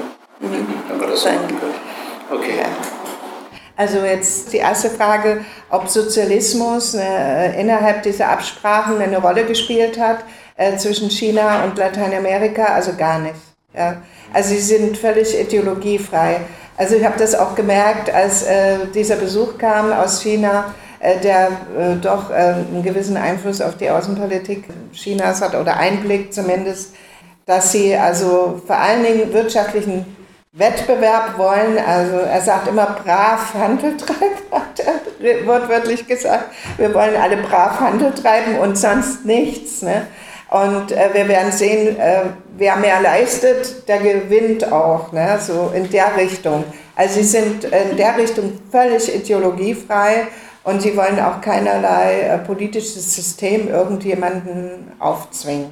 Ja. Ja, das war kurz geantwortet. Ähm, also interessant ist diese Frage zur militärischen, äh, dass die USA sich militärisch übernehmen. Das sieht man ja auch jetzt gerade im Nahen Osten, ne, dass da schon wieder in Frage steht, äh, ob sie weiter, da spielten natürlich innenpolitische Fragen in den USA eine große Rolle, äh, Militärlieferungen weiter so wie bisher in die Ukraine ähm, vollziehen. Und ähm, ja, das könnte durchaus möglich sein, dass sie sich äh, militärisch übernehmen. Aber es gibt ja diese Tradition und äh, die Streitkräfte in Lateinamerika sind eben institutionell wirklich eingebunden in die äh, US-Streitkräfte. Und dass die ein eigenes Süd- und Nordkommando haben, das alleine äh, zeigt das schon. Es gibt da Verträge. Ne? Also die sind dem auch untergeordnet und in einer Befehlsgewalt untergeordnet. Ähm, das sagt ja auch die Laura Richardson. Äh, sie sagt, das ist das Einzige, wo wir äh, China wirklich überlegen sind. Wir können in Lateinamerika ähm, militärisch operieren, was äh, China so nicht kann. Wir können gemeinsame Übungen, also sie hat auch äh, 23 geäußert, sie werden demnächst neun große Militärmanöver machen ja, mit den lateinamerikanischen Streitkräften. Ähm, das kommt uns auch bekannt vor, gemeinsame Militärmanöver, ne, NATO-Manöver in Europa äh, mit den lateinamerikanischen Streitkräften. Ne. Und das kann China nicht. Die können keine Manöver äh, machen in Lateinamerika, weil sie gar nicht diese Beziehungen haben. Es gibt ganz wenige Verträge.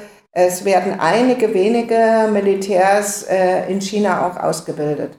Aber ähm, das ist äh, zu vernachlässigen ja, im Vergleich zu den USA. Das ist ganz wenig. Oder auch im Vergleich zu Russland.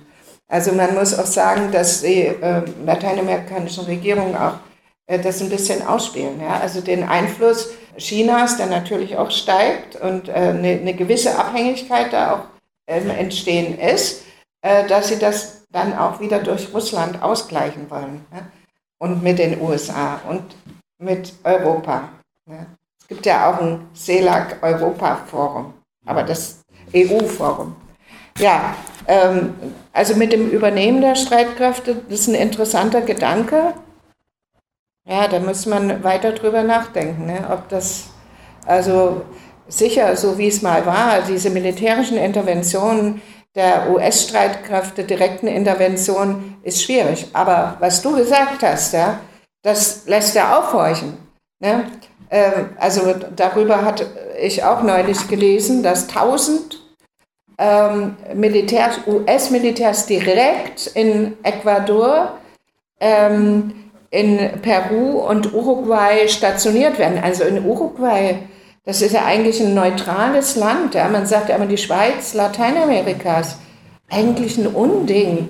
Und es gab riesen Proteste in Uruguay äh, dagegen, weil äh, sie sagen, also wir sind ein unabhängiges Land und wie kommt die Regierung dazu, per Dekret zu veranlassen, ohne im Parlament das zu diskutieren, dass so viele Militärs aus den USA direkt und das läuft alles über Drogenverhandlungen. Ja, also es gibt ja diese Drogen, die DEA und äh, noch eine andere Drogenbehörde der USA, der Name fällt mir jetzt gerade nicht ein, äh, über die das läuft. Und das ist der Vorwand, also Drogenverhandlung. Ja. Ja, aber es sind richtig Militärs mit aller Ausrüstung. Ne? So, Hinterhof, äh, Verkehrswege. Was hast du gesagt? Äh, ja, dass die alten kolonialen Verkehrsstrukturen eben. Ach so, da, ja, das ist auch ein sehr interessanter Gedanke. Also, ähm, ja, sehr interessanter Gedanke. Durch diese Bert und Roth Initiative dann, äh, dass es sich umkehrt. Ne?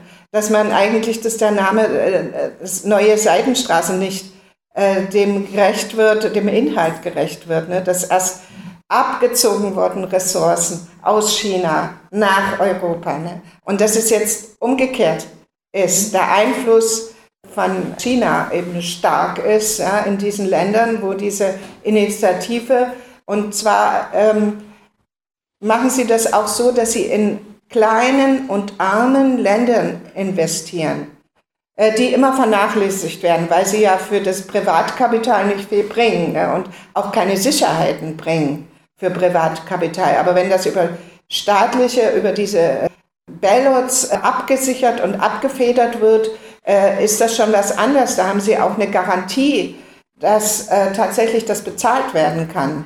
Also äh, das ist wirklich interessant, ja? also dass die Chinesen ganz klug das alles miteinander verschränken, ja? also Investitionen, Handel und Kredite.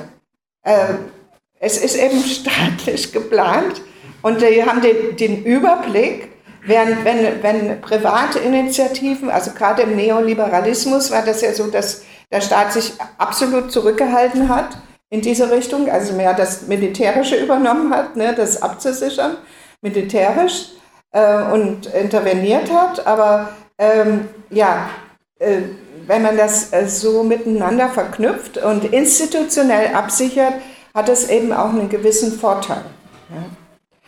Ja, ja und dann äh, Millet ist eine richtige Gefahr in Argentinien, weil es gibt ja auch noch die, diese andere Partei, die rechte Partei. Und äh, wenn die jetzt ähm, abstimmen, Massai ist äh, praktisch auch mehr der rechte Teil der Peronisten. Und ähm, ja, es ist, also auf alle Fälle wird es eine Rechtsentwicklung geben. Also selbst wenn Massai gewählt wird und alle Linken in Argentinien sagen, wir müssen jetzt alles tun, damit Massai gewählt wird, obwohl wir den nicht mögen, aber der muss jetzt rankommen gegen die extreme Rechte. Ja, also Mille ist wirklich extrem rechts. Ja.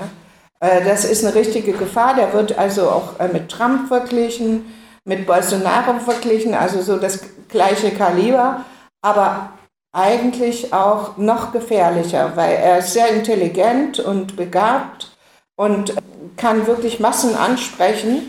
Und wir haben ja ein Phänomen, das haben wir überall auf der Welt, dass also Leute heute über Fake News beeinflusst werden. Das ist ein neues Phänomen. Und äh, gerade in Lateinamerika, äh, dass äh, viele Arme auch ne, und äh, die ausgebeuteten Schichten und äh, die betroffenen Schichten gegen ihre Interessen wählen.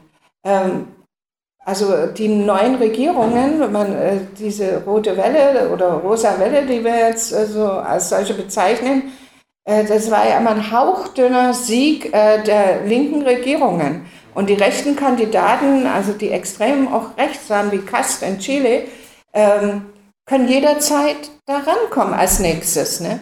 Weil äh, diese Massen von Menschen, die ähm, apolitisch geworden sind, äh, die wenig aufgeklärt sind, äh, sich informieren äh, über die sozialen Medien und äh, oft nicht lesen und schreiben können. Es ist äh, extrem, wie der Neoliberalismus dazu beigetragen hat, äh, dass viele Menschen also dort nicht mehr lesen und schreiben können, und, aber alle Handy haben und übers Handy informiert werden. Also das ist ja dasselbe wie bei uns. Da werden Nachrichten einfach gesprochen und äh, ne, Filme gezeigt und die glauben dem einfach. Ne? Ja, das ist bei uns auch das Phänomen. Ne? Aber dort ist es extrem, weil die Leute auch nicht, sich gar nicht mehr informieren können. Ne?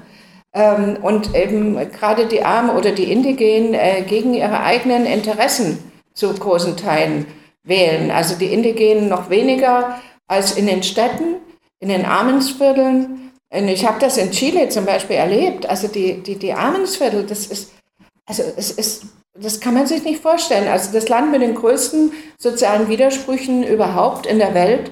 Äh, man sieht im Zentrum also glänzende Fassaden und denkt, Mensch, also die sind eigentlich weiterentwickelt als wir oder so. Mein Gott, was hat man nur? Entwicklungsland, also davon ist nichts zu sehen. Und dann geht man in die Armensviertel. Also, und dort ist es eben so, dass sie wirklich in Papphäusern leben, aus Pappe. Und wenn es regnet, da brechen die in sich zusammen und das ist an Abhängen und so. Also es ist wirklich verheerend. Und dann sieht man, dass die ganze Umgebung von den Hauptstädten, also von ähm, Santiago de Chile oder Valparaiso, die sind umgeben mit diesen Armenvierteln. Ja? Das hört überhaupt nicht mehr auf, das ist wie eine Landschaft. Ne? Also solche, so die Menschen, die da leben, ja, die erfahren übers Handy, der und der ist schlecht und der und der ist gut und äh, da gibt es gar keine Diskussion und kein Widerspruch. Und das glauben die dann auch. Ne? Und sie suchen ja auch etwas, äh, wo sie sich ähm, anlehnen können. Ja. ja. Ja, das war eigentlich. Ja, wir haben nochmal die Möglichkeit, eine weitere Runde äh, zu machen. Es gibt nochmal eine Wortmeldung, zwei, drei. Ich mache das mal jetzt in einer anderen Reihenfolge. Wir warten jetzt gerade hier das letzte dran. Da ganz hinten eine und dann kommt noch mal, kommen Sie nochmal und Carsten. Ja, bitte. Ja, du hattest ja die Separatisten äh, erwähnt mit ihrem äh, Verhältnis zur Natur und Umwelt. Und mich würde mal interessieren, ob das eine große Rolle spielt insgesamt. Äh, solche oder ähnliche Weltanschauungen in äh, äh, Lateinamerika, Südamerika oder, oder ob die Menschen dort doch eher technikgläubig sind und damit auf industrielle Entwicklung gesetzt wird. Und das Zweite ist, äh, Teil der sozusagen alten Kolonialstrategie besteht ja darin, Meereswege zu beherrschen, weil äh, an den Küsten A die Mehrzahl der Bevölkerung lebt und B halt die Häfen sind. Und ähm, deshalb spielt ja in Afrika zum Beispiel äh, eine große Rolle die, die, die, die Entwicklung von Eisenbahnen, die die Länder innerhalb des Kontinents verbindet, weil die können ja im Moment noch nur über die Häfen außenrum miteinander Handel treiben. Gibt es da ähnliche Entwicklungen, vielleicht im Rahmen der Welt in Road Initiative äh, für Südamerika? Mhm. Ja, also äh, ich möchte nur mal äh, insofern ergänzen, äh, was du gesagt hast, äh, also praktisch äh, belegen, dass äh, China mit ihren Beziehungen zu Lateinamerika nicht nur, ich sage das mal, Ressourcen, die dort sind, an Rohstoffen nutzt, sondern auch Entwicklungshilfe macht. Wir sind durch unsere Solidaritätshilfe mit Medizin nach Venezuela. Ja öfter jedes Jahr mindestens einmal vor Ort. Und wir haben äh, es live äh, gesehen, auch als Wahlbeobachter, dass äh, China äh, im Rahmen des Wohnungsbauprojektes, was Hugo Chavez äh, seinerzeit ja angefangen hat, äh, die Wohnhäuser gebaut hat. ich habe die selber gesehen, so zwischen 22 bis 57 Quadratmeter groß für vier Personen. äh, ausgelegt. Und sie haben mittlerweile trotz Embargo über 5 Millionen Wohnungen gebaut für die Bevölkerung. Und wenn man das mal vier nimmt, sind das schon 20 Millionen bei äh, etwas äh, über 30 Millionen Einwohner. Also das muss man mal auch ins äh, Auge fassen. Äh, und die Wohnungen sind, wie gesagt, top ausgestattet für die Verhältnisse für vor Ort gesagt. Also das möchte ich nur mal nochmal untermauern. Und es ist auch so, in China, in Venezuela zum Beispiel fahren viele chinesische Autos. Die Teile werden aus China geliefert und die Leute sind vor Ort ausgebildet worden, um die dann entsprechend äh, zusammenzubauen. Genau. Ne? Also, vielleicht hast du, kannst du da diesbezüglich noch andere Beispiele nehmen, äh, auch in anderen Ländern äh, Lateinamerika, das so auch läuft, mit denen China äh, Kontakt hat. Und meine Frage geht dahingehend eigentlich, äh, trotz äh, der Kooperation mit Russland und China sind sie ja auf dem Weltmarkt ja auch mit, mal, Konkurrenten kann man das vielleicht so klar so sagen, dass äh, Russland vielleicht so den militärischen Part, also die Absicherung der in Lateinamerika nimmt, um äh, sich, dass die lateinamerikanischen Länder sich äh, von den USA nicht mehr so bedroht fühlen und China, ich, ich sag mal, den wirtschaftlichen Aufbau, äh, sozialen Aufbau mit unterstützt. Kann man das so platt sagen? Oder? Also das Russ äh, habe ich jetzt nicht so ganz verstanden, das letzte, äh, dass äh, Russland das als Ausgleich ja, oder dass die benutzt. mehr investieren äh, für die Sicherheit. Ja, also ein Schutzschild äh, für die mhm. Länder Lateinamerika gegenüber äh, von den USA, also was die mhm. USA mit, mit Intervention mehr Erfolg haben können und China im Prinzip äh, die Wirtschaft, Wirtschaft der ja. Länder dort. Ob das so ganz Eine Art Arbeitsteilung. Ja, so in der Richtung. Ob man das so platt sagen kann. Ja. Ganz vorsichtig. Ja, ich habe noch eine Wortmeldung. Ich habe mich auch noch aufgenommen. Ja, wir haben hier etliche Länder erwähnt, wenn jetzt von Lateinamerika gesprochen wurde, Argentinien, Mexiko. Äh, aber ein Land wurde nicht erwähnt, wo ich glaube, spielt eine große Rolle, Kolumbien. Ah ja. Mhm. Äh, für mich ist da ganz interessant, und da hätte ich gerne meine Meinung dazu gehört, Kolumbien hat ja zum Beispiel im Drogenkrieg jetzt das Paradigma vollkommen geändert. Ja. Pedro hat vor der UNO erklärt in seiner Rede, ihr Abnehmerländer im Westen, ihr müsst dafür sorgen, dass dort keine Drogen verbraucht werden. Ja. Dann brauchen meine Bauern auch keine Kohle anzubauen. So muss man rangehen. Seine Auffassung, das macht äh, Obrador auch so, also in Mexiko. Ob, äh, Luis Obrador macht das genauso, ja. Also der äh, sagt auch, also gerade Mexiko ist da besonders betroffen. Aber gerade ist das wichtig, ihr müsst darauf achten, dass ihr nicht immer die Drogen konsumiert. Ja, das ist ja wichtig, weil ja die USA gerade den Drogenkampf als Vorwand nehmen, militärisch präsent ja. zu sein in den lateinamerikanischen ja, ja. Und der zweite Punkt ist jetzt ganz äh, aktuell.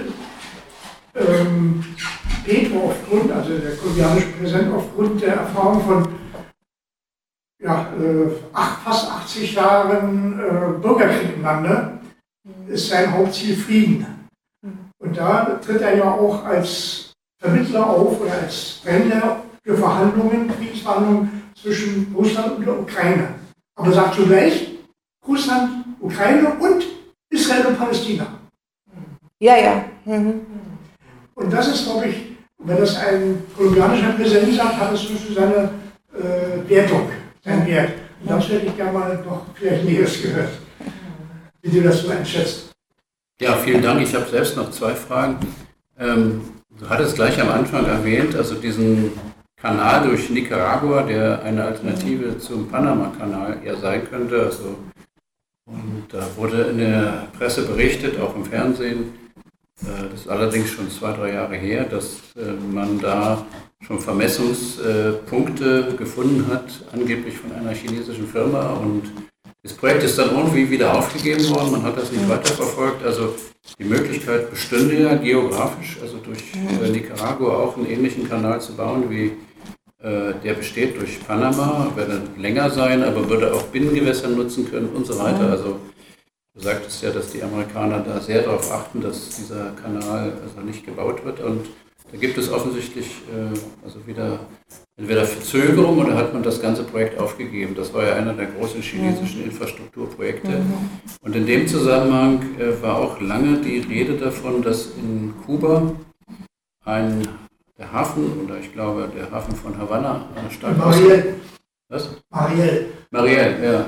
Also eine andere, andere Stadt. Also aus Gut.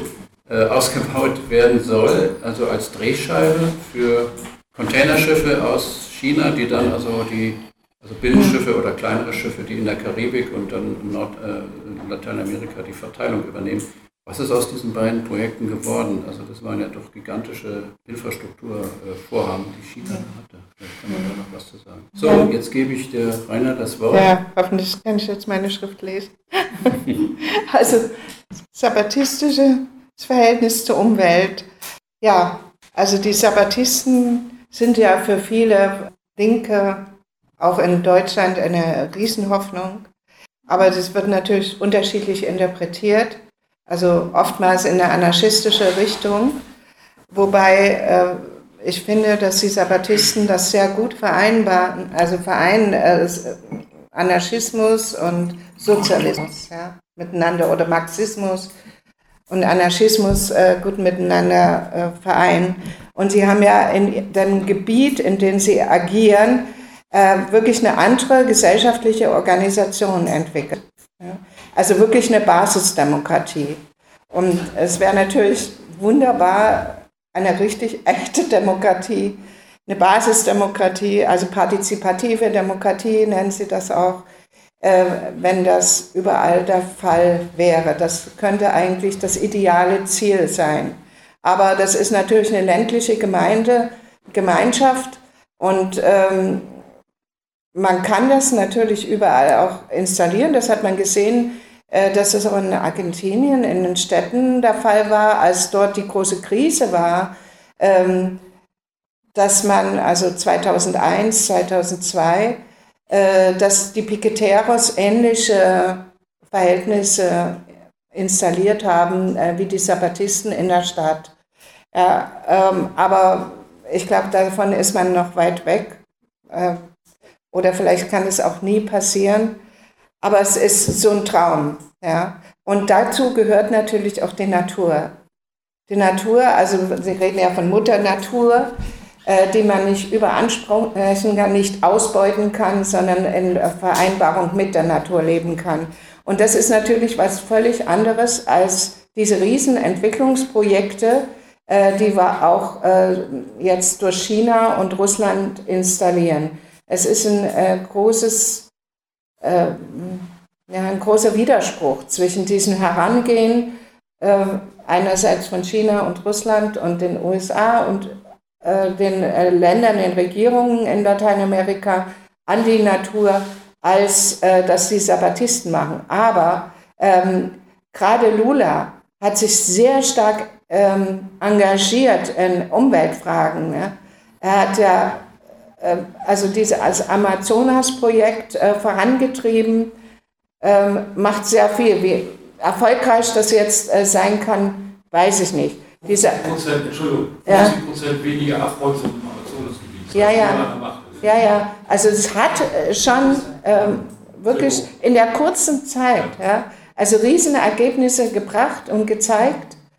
Also beweist das, dass man das auch äh, als Staat und als äh, großer Staat machen kann. Also nicht nur im Kleinen, wie die Sabbatisten das eben auch anstreben, das geht halt äh, bei ihnen nur so, obwohl sie ja auch äh, mexikoweit agieren, weil sie über diesen Indigena-Kongress überall verankert sind, im ganzen Land, ja, in allen Indigenen, aber einen sehr starken indigenen Bezug haben zur Natur.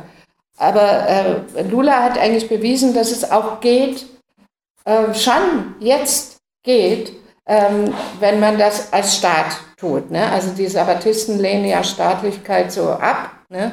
Sie wollen ja Basisdemokratie von unten, kommunale Demokratie. Das sind zwei Projekte, die Aussicht haben und sehr wichtig sind äh, für alle, auch für uns, ja, also äh, wenn es um Umwelt geht.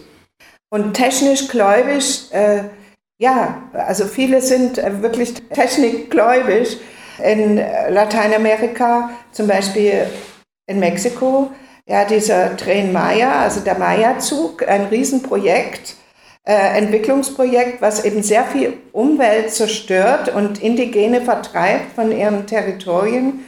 Ähm, da ja eine Zugverbindung über äh, in Yucatan zum Beispiel, also zwischen, das soll ja als Tourismusprojekt äh, gestartet werden, ähm, nicht nur der, die Zuglinie ist und da kilometerweit äh, Urwald abgeholzt wird, sondern eben auch da Wasserkraftwerke entwickelt werden und ganze Städte entstehen, ne? also im Zusammenhang mit diesem Projekt. Und genau dagegen sind auch die Sabbatisten ganz stark gegen diesen Train Maya. Ja. Ja, aber auf der anderen Seite ist wieder so, äh, dass natürlich äh, Mexiko viel Geld einnimmt äh, über dieses Projekt und dann wieder stärker gegenüber den USA wird. Das ist so ein Dilemmata. Ja. Ähm, Meereswege beherrschen, also da kann ich jetzt nur sagen, das ist ein Teil der Belt and Road Initiative. Mehr, also werden viele Hafenanlagen gebaut und zum Beispiel ähm, auch zwischen Argentinien, Uruguay und Paraguay eine Wasserstraße ähm, entwickelt durch, die, durch China. Ähm, also es geht schon auch immer um Wasserwege, ne? aber natürlich auch von Japan aus, also vom Pazifik aus ähm, und äh, von den USA. Also, äh, und da fällt auch das rein, was du gesagt hast mit den Kanälen. Also geostrategisch unheimlich von Bedeutung, äh, dass der Atlantik mit dem Pazifik verbunden wird was jetzt der Panama-Kanal praktisch hergibt, ähm, wo auch die USA eben stark drin waren und noch sind.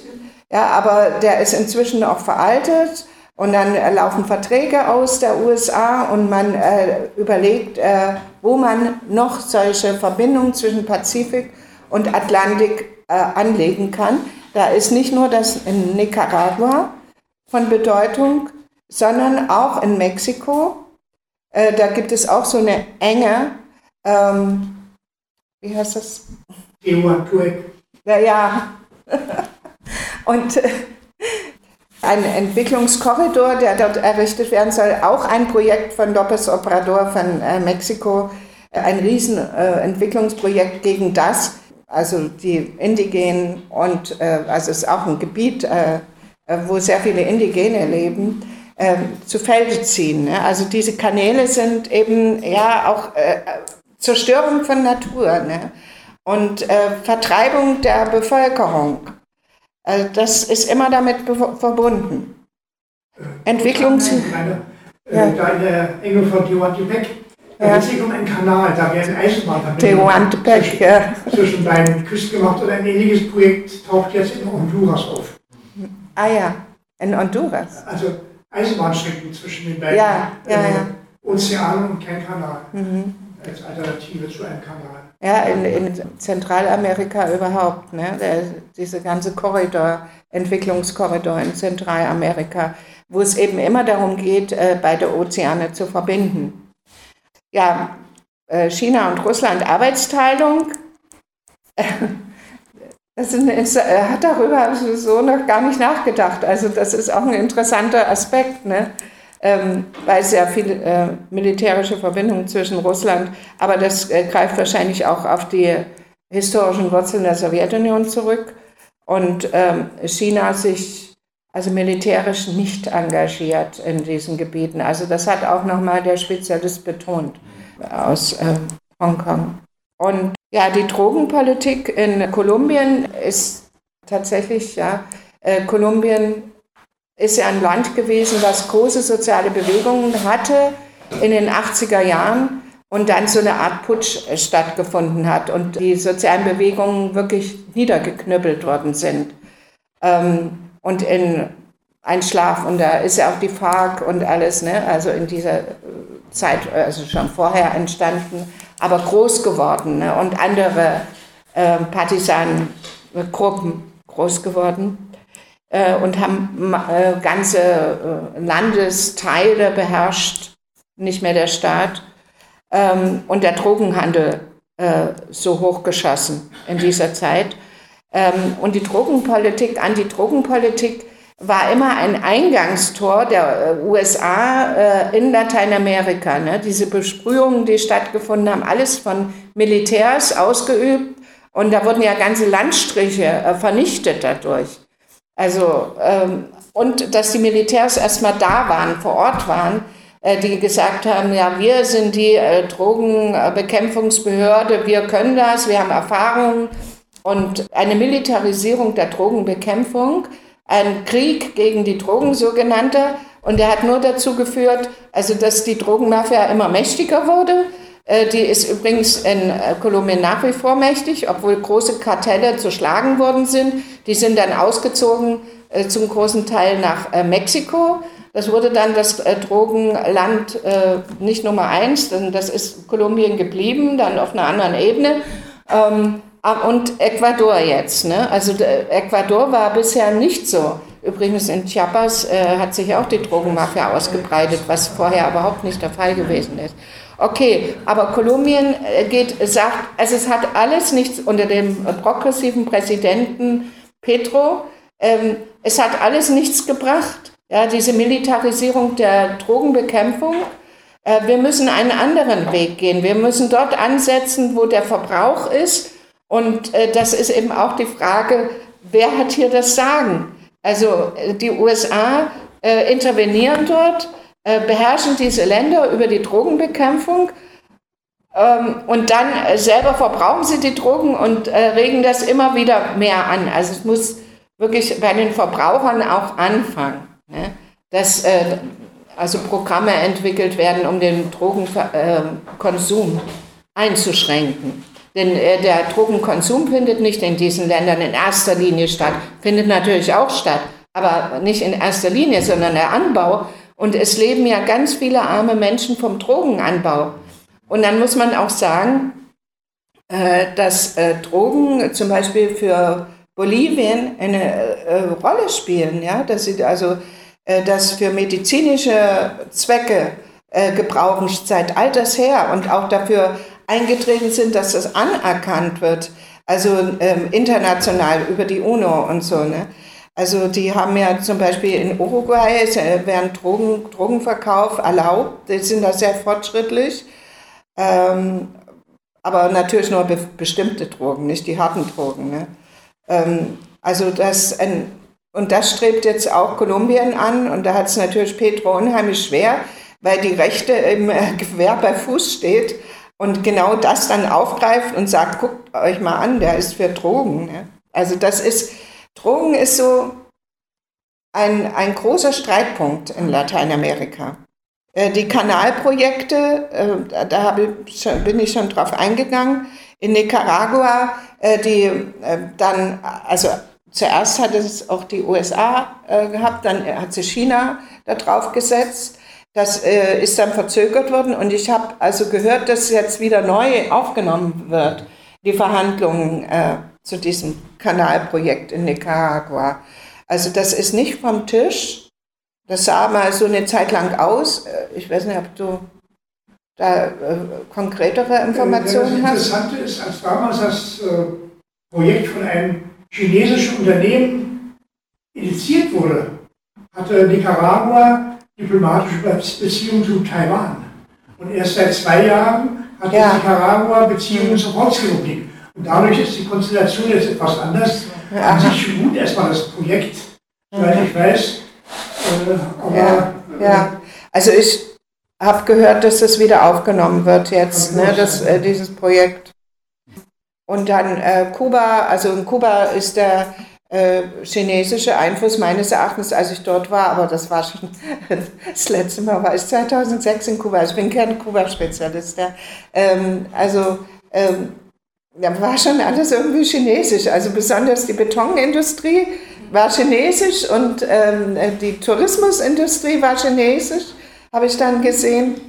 Ähm, also sehr viel Einfluss von China auch in, in der Industrie. Ähm, und ähm, Marielle, ähm, also dieser Hafen, das soll ja auch eine Freihandelszone sein, ne? Ist, ist eine Fre Freihandelszone. 450 Quadratkilometer. Ja, ja. Äh, das ist auch so ein Riesenentwicklungsprojekt äh, von China in Kuba. Hm. Ja, also die Kuba-Spezialisten sitzen hier, die wissen besser Bescheid. Und Zentralamerika, da ist nicht ganz so mein Thema. Äh, ich bin mehr Mexiko und Argentinien und Brasilien Spezialisten, weniger äh, die Großen. also weniger Zentralamerika, da kenne ich mich nicht ganz so aus. Ja, ist historisch gewachsen bei mir. ja. Wenn ich vielleicht dazu sagen darf, also der Hafen Marielle ist tatsächlich so konzipiert worden, dass die äh, großen Containerschiffe, die XXL, die schon gar nicht mehr durch den modernisierten Panama-Kanal passen, mhm. dass die dann durch dieses Nicaragua-Kanalprojekt passieren sollten und Marielle anlaufen sollten in Kuba und von dort aus dann die kleineren Schiffe die äh, Sachen verteilen. Interessant ist noch, dass der Hafen, dieser Tiefseehafen Marielle, äh, von der brasilianischen Firma Odebrecht mit brasilianischen Krediten gebaut worden war. Und als äh, Odebrecht in den großen Skandal kam, die haben ja überall die Leute bestochen, mhm. damit sie Projekte äh, von Staatsdiensten bekommen, um Straßen zu bauen und sonst was, ist alles aufgeflogen, dafür ist ein Staatspräsident, ehemaliger Staatspräsident, ist ein Gefängnisbesucher, haben Selbstmord begangen, in Peru zum Beispiel. Mhm. Äh, wenn da in, in Kuba irgendein Bestechungsgeld geflossen wäre, da hätte sich die Weltpresse drauf gestürzt. Aber offensichtlich hat man nichts gefunden und Kuba hat sich äh, ganz schnell beeilt, gerade nach dem Sturz von äh, Rousseff, ähm, die Kredit zurückzuzahlen, um dann nicht in eine missliche Situation zu kommen. Aber der Hafen als solcher existiert, funktioniert. Alle Containerschiffe, die zum Beispiel hier von Deutschland nach Kuba gehen, sei es äh, also in Richtung Westteil, gehen alle nach Mariel und die anderen nach Santiago.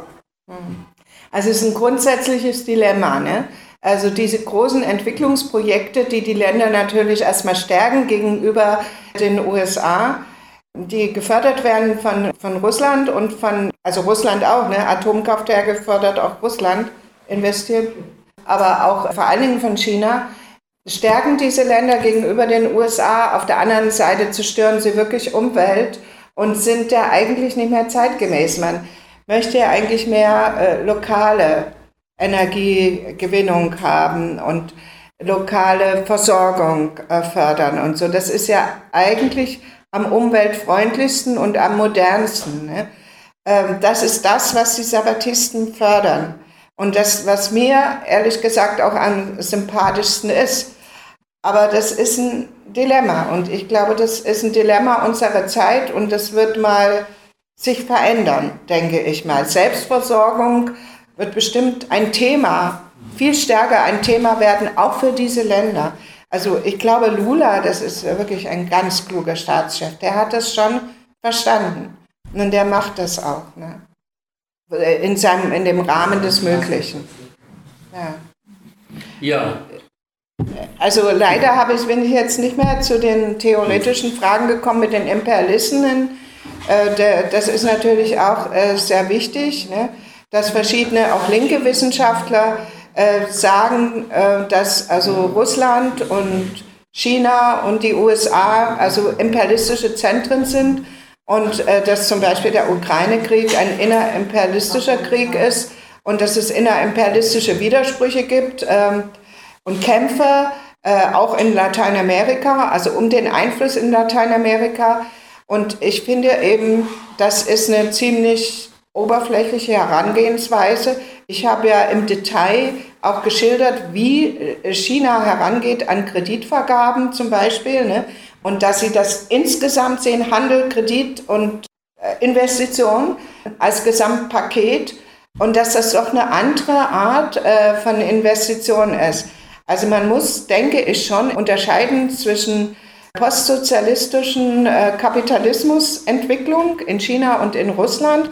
Also das ist sehr unterschiedlich, ne? Russland und China, also es ist Oligarchen äh, gestützt in äh, Russland und in China eben Parteien gestützt und stärker äh, staatlich kontrolliert und Parteien kontrolliert in China und USA, die äh, eine neoliberale Globalisierung eben einleiten, während äh, China mehr eine integrative Globalisierung, also mit einbezieht, äh, diese den globalen Süden und äh, verschiedene Multilateralismus und Multipolarität aufbauen will, also verschiedene Zentren und äh, das quasi die UNO regelt das Ganze. Ne?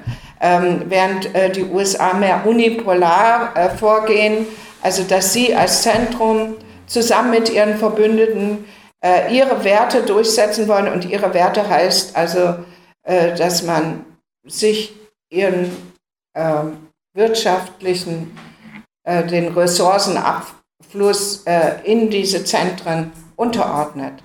Ähm, ja, und ich finde, man muss das schon unterscheiden. Und das ist äh, für mich eben auch eine Frage, eine, eine Art von Klassenfrage ne, auf internationaler Ebene. Ähm, nicht nur geopolitisch, weil Geopolitik ja äh, heutzutage modern ist. Und da geht es aber mehr oder weniger ja nur um die Ausweitung im Raum, ne? aber nicht äh, um die eigentlichen Inhalte auch. Ne? Ja, das wollte ich eigentlich noch am Schluss bringen, aber das ist viel zu viel. Ja, ja die Imperialismusfrage haben wir ja auch schon mal diskutiert, beziehungsweise ja. schon bei mehreren Veranstaltungen im Zusammenhang mit dem Ukraine-Krieg. Mhm. Ähm, der Arnold Schölzel hat ja mal ja, Arnold gesagt, ist äh, ganz toll, ja. ja. Hat zu Recht gesagt, es gibt also in der Linken, in der breitesten Linken, vor allem bei den ganz Radikalen, den Begriff der Inflation, der, der Imperialismus, Inflation, alles ist mhm. imperialistisch, alles, alles mhm. China, Russland und so weiter, sodass man also sagen kann, nachts sind alle Katzen grau. Mhm. Ähm, aber wir haben damit uns schon befasst, werden uns weiter mhm. damit befassen. Wir haben auch eine Veranstaltung künftig äh, beziehungsweise geplant für im November äh, über die inneren Entwicklung Russlands und der Ukraine. Und äh, mhm. ich denke, dass ähm. Die ähm, Diskussion, die am Anfang in die Richtung ging, es ist alles imperialistisch, also es ist ein Krieg zwischen Räubern, ja, mhm. dass das inzwischen also auch ähm, nicht mehr so thematisiert wird, dass diese, ähm, dass diese Haltung also überwunden ist, dass man also klarer äh, darauf blickt, dass die NATO den Krieg also vorbereitet hat, beziehungsweise mhm. also viele Anlässe geboten hat, diesen Krieg mhm. überhaupt erst möglich zu machen. Das ist jetzt in den letzten Wochen, Monaten, denke ich, doch bei vielen äh, erkennbar geworden. Und auch die Debatte um China, äh, ich glaube, die relevantesten Teile der Linken, und, also ich meine jetzt nicht die Partei, sondern gesellschaftlichen Linken, sehen das ja schon so, dass äh, China also nicht den imperialistischen Weg geht, äh, sondern eben jetzt droht auch zu einem Opfer zu werden, beziehungsweise in diesen Stellungskrieg mit den USA hinein zu, äh, hineingezogen zu werden ähm, da erkennt man doch schon, wer wen. Ja? Also mhm. deutlicher, als das vielleicht noch vor ein paar Monaten oder ein paar Jahren war, dass man also anerkennt, also dass auch durch die BRICS-Erweiterung und viele andere ähm, Positionen zum Ukraine-Krieg, also die Länder China und Russland also eher ähm, zum globalen Süden gehören. Und der Domenico Losodo hat ja äh, schon 2016 gesagt, also Russland gehört zum erweiterten globalen Süden und hatte seine Hoffnung vor allen Dingen auf China gesetzt. Und das ist, glaube ich, auch für Lateinamerika von großer Bedeutung. Also dass, ja, ja. dass man, und, und, du hast ja das auch dargestellt, die Haltung äh, Lateinamerikas, also der so gut wie aller Länder, also sich da rauszuhalten aus diesem Konflikt zwischen NATO und Russland, ist also auch ein Hoffnungszeichen, dass sie nicht mehr der Hinterhof sind, wie das heute das Thema ist. Ne? Das ist ja, also, ja, wir haben eine eigene starke genau, Haltung. Ist, ja. Also sie verurteilen auch äh, diesen Überfall, der hat ja nichts gebracht für Russland. Ja. Das sagen sie auch. Ne? Und haben, also verurteilen nicht, das, das ist ja. jetzt das falsche Wort. Ne? Mhm. Ähm, also sie lehnen das ab und äh, zeigen sich besorgt, aber sie weigern sich, Russland mhm. zu verurteilen, mhm. weil wenn man jemanden verurteilt, dann ist es immer ein Akteur, den man verurteilt und nicht eine Sache. Sie mhm. lehnen die Sache ab, aber äh, verurteilen nicht das Land, mhm. weil sie durchaus die Sicherheitsinteressen von Anfang an bis heute, ja, obwohl sie so unter Druck gesetzt werden. Ja.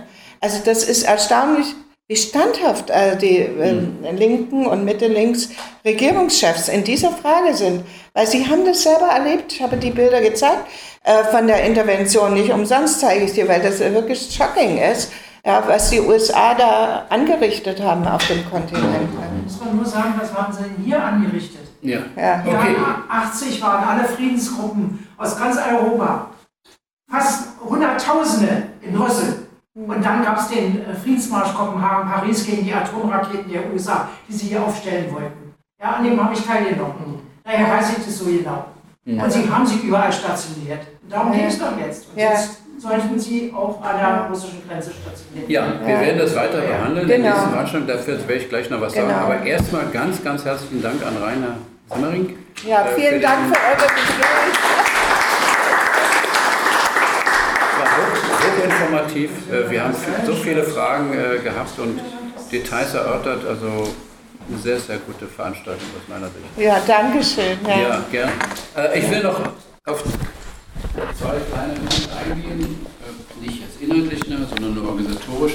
Wir werden versuchen, den schon am Anfang erwähnten Z-Artikel von der Redaktion zu bekommen. Ich habe da eigentlich ganz gute Verbindungen in die Z-Redaktion, sodass wir den Teilnehmern, also diesen wirklich guten und äh, sehr informativen Artikel äh, von Rainer aus der vorletzten Z vom Juni 2023 zur Verfügung stellen können. Das werden wir sicherlich machen. Also mit dem nächsten Newsletter werden wir das dann verschicken. Ähm, wir hoffen auf Mega Radio, dass äh, noch ein Bericht dort kommt. Also das ist ja unser ständiger Begleiter und Lautsprecher. Also wir weisen da gerne darauf hin und wir bedanken uns, dass dieses Medium uns hier so wahrnimmt und auch bekannt macht. Ähm, ich will noch auf die Bücher von dem Werner Rügemer hinweisen. Äh, Eine verhängnisvolle Freundschaft. Wir hatten eine sehr erfolgreiche Veranstaltung am 1. September und es sind noch drei Bücher dort, äh, die man erwerben kann. Ein bisschen billiger, als man sie sonst im Buchhandel bekommt, für 20 Euro. Und das dritte, was ich, auf was ich aufmerksam machen möchte, ist, die nächste Veranstaltung findet am 27. Oktober statt, also in 14 Tagen. Gleiche Sicherheit für alle. Gibt es Alternativen zur NATO?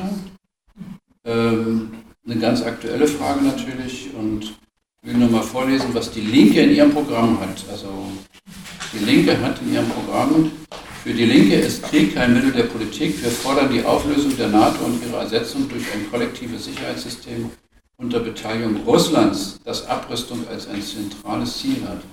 Da wollen wir auch den Erhard Krome von der Rosa-Luxemburg-Stiftung fragen, welche Alternativen zur NATO äh, in der breiten Linken diskutiert werden. Die übernächste Veranstaltung am 17. November mit dem Experten für Osteuropa, auch Dieter Segert, Russland und Ukraine im Vergleich innere und internationale Triebkräfte des Krieges, also eine Sicht auf die innere Situation der beiden Länder. Also uns bald wiedersehen am 27. Oktober. Dankeschön. sagte abschließend die Historikerin und Lateinamerika-Expertin Prof. Dr. Rainer Zimmering beim Vortrag im MEZ Berlin am 13. Oktober 2023 zu ihrem Thema China ante portas in Lateinamerika verlieren die USA ihren Hinterhof. Und damit schließen wir diese Mega-Radio-Reportage ab wo ich für unseren Sender vor Ort war. Ja, damit schließen wir auch den heutigen Montag ab, wo Sie bei unserem Sender live mit dabei und vor Ort waren sozusagen. Ich hoffe, Sie machen das gleiche morgen wieder. Dann geht's weiter. Bis dahin eine gute Zeit. Ihr Alexander Boos.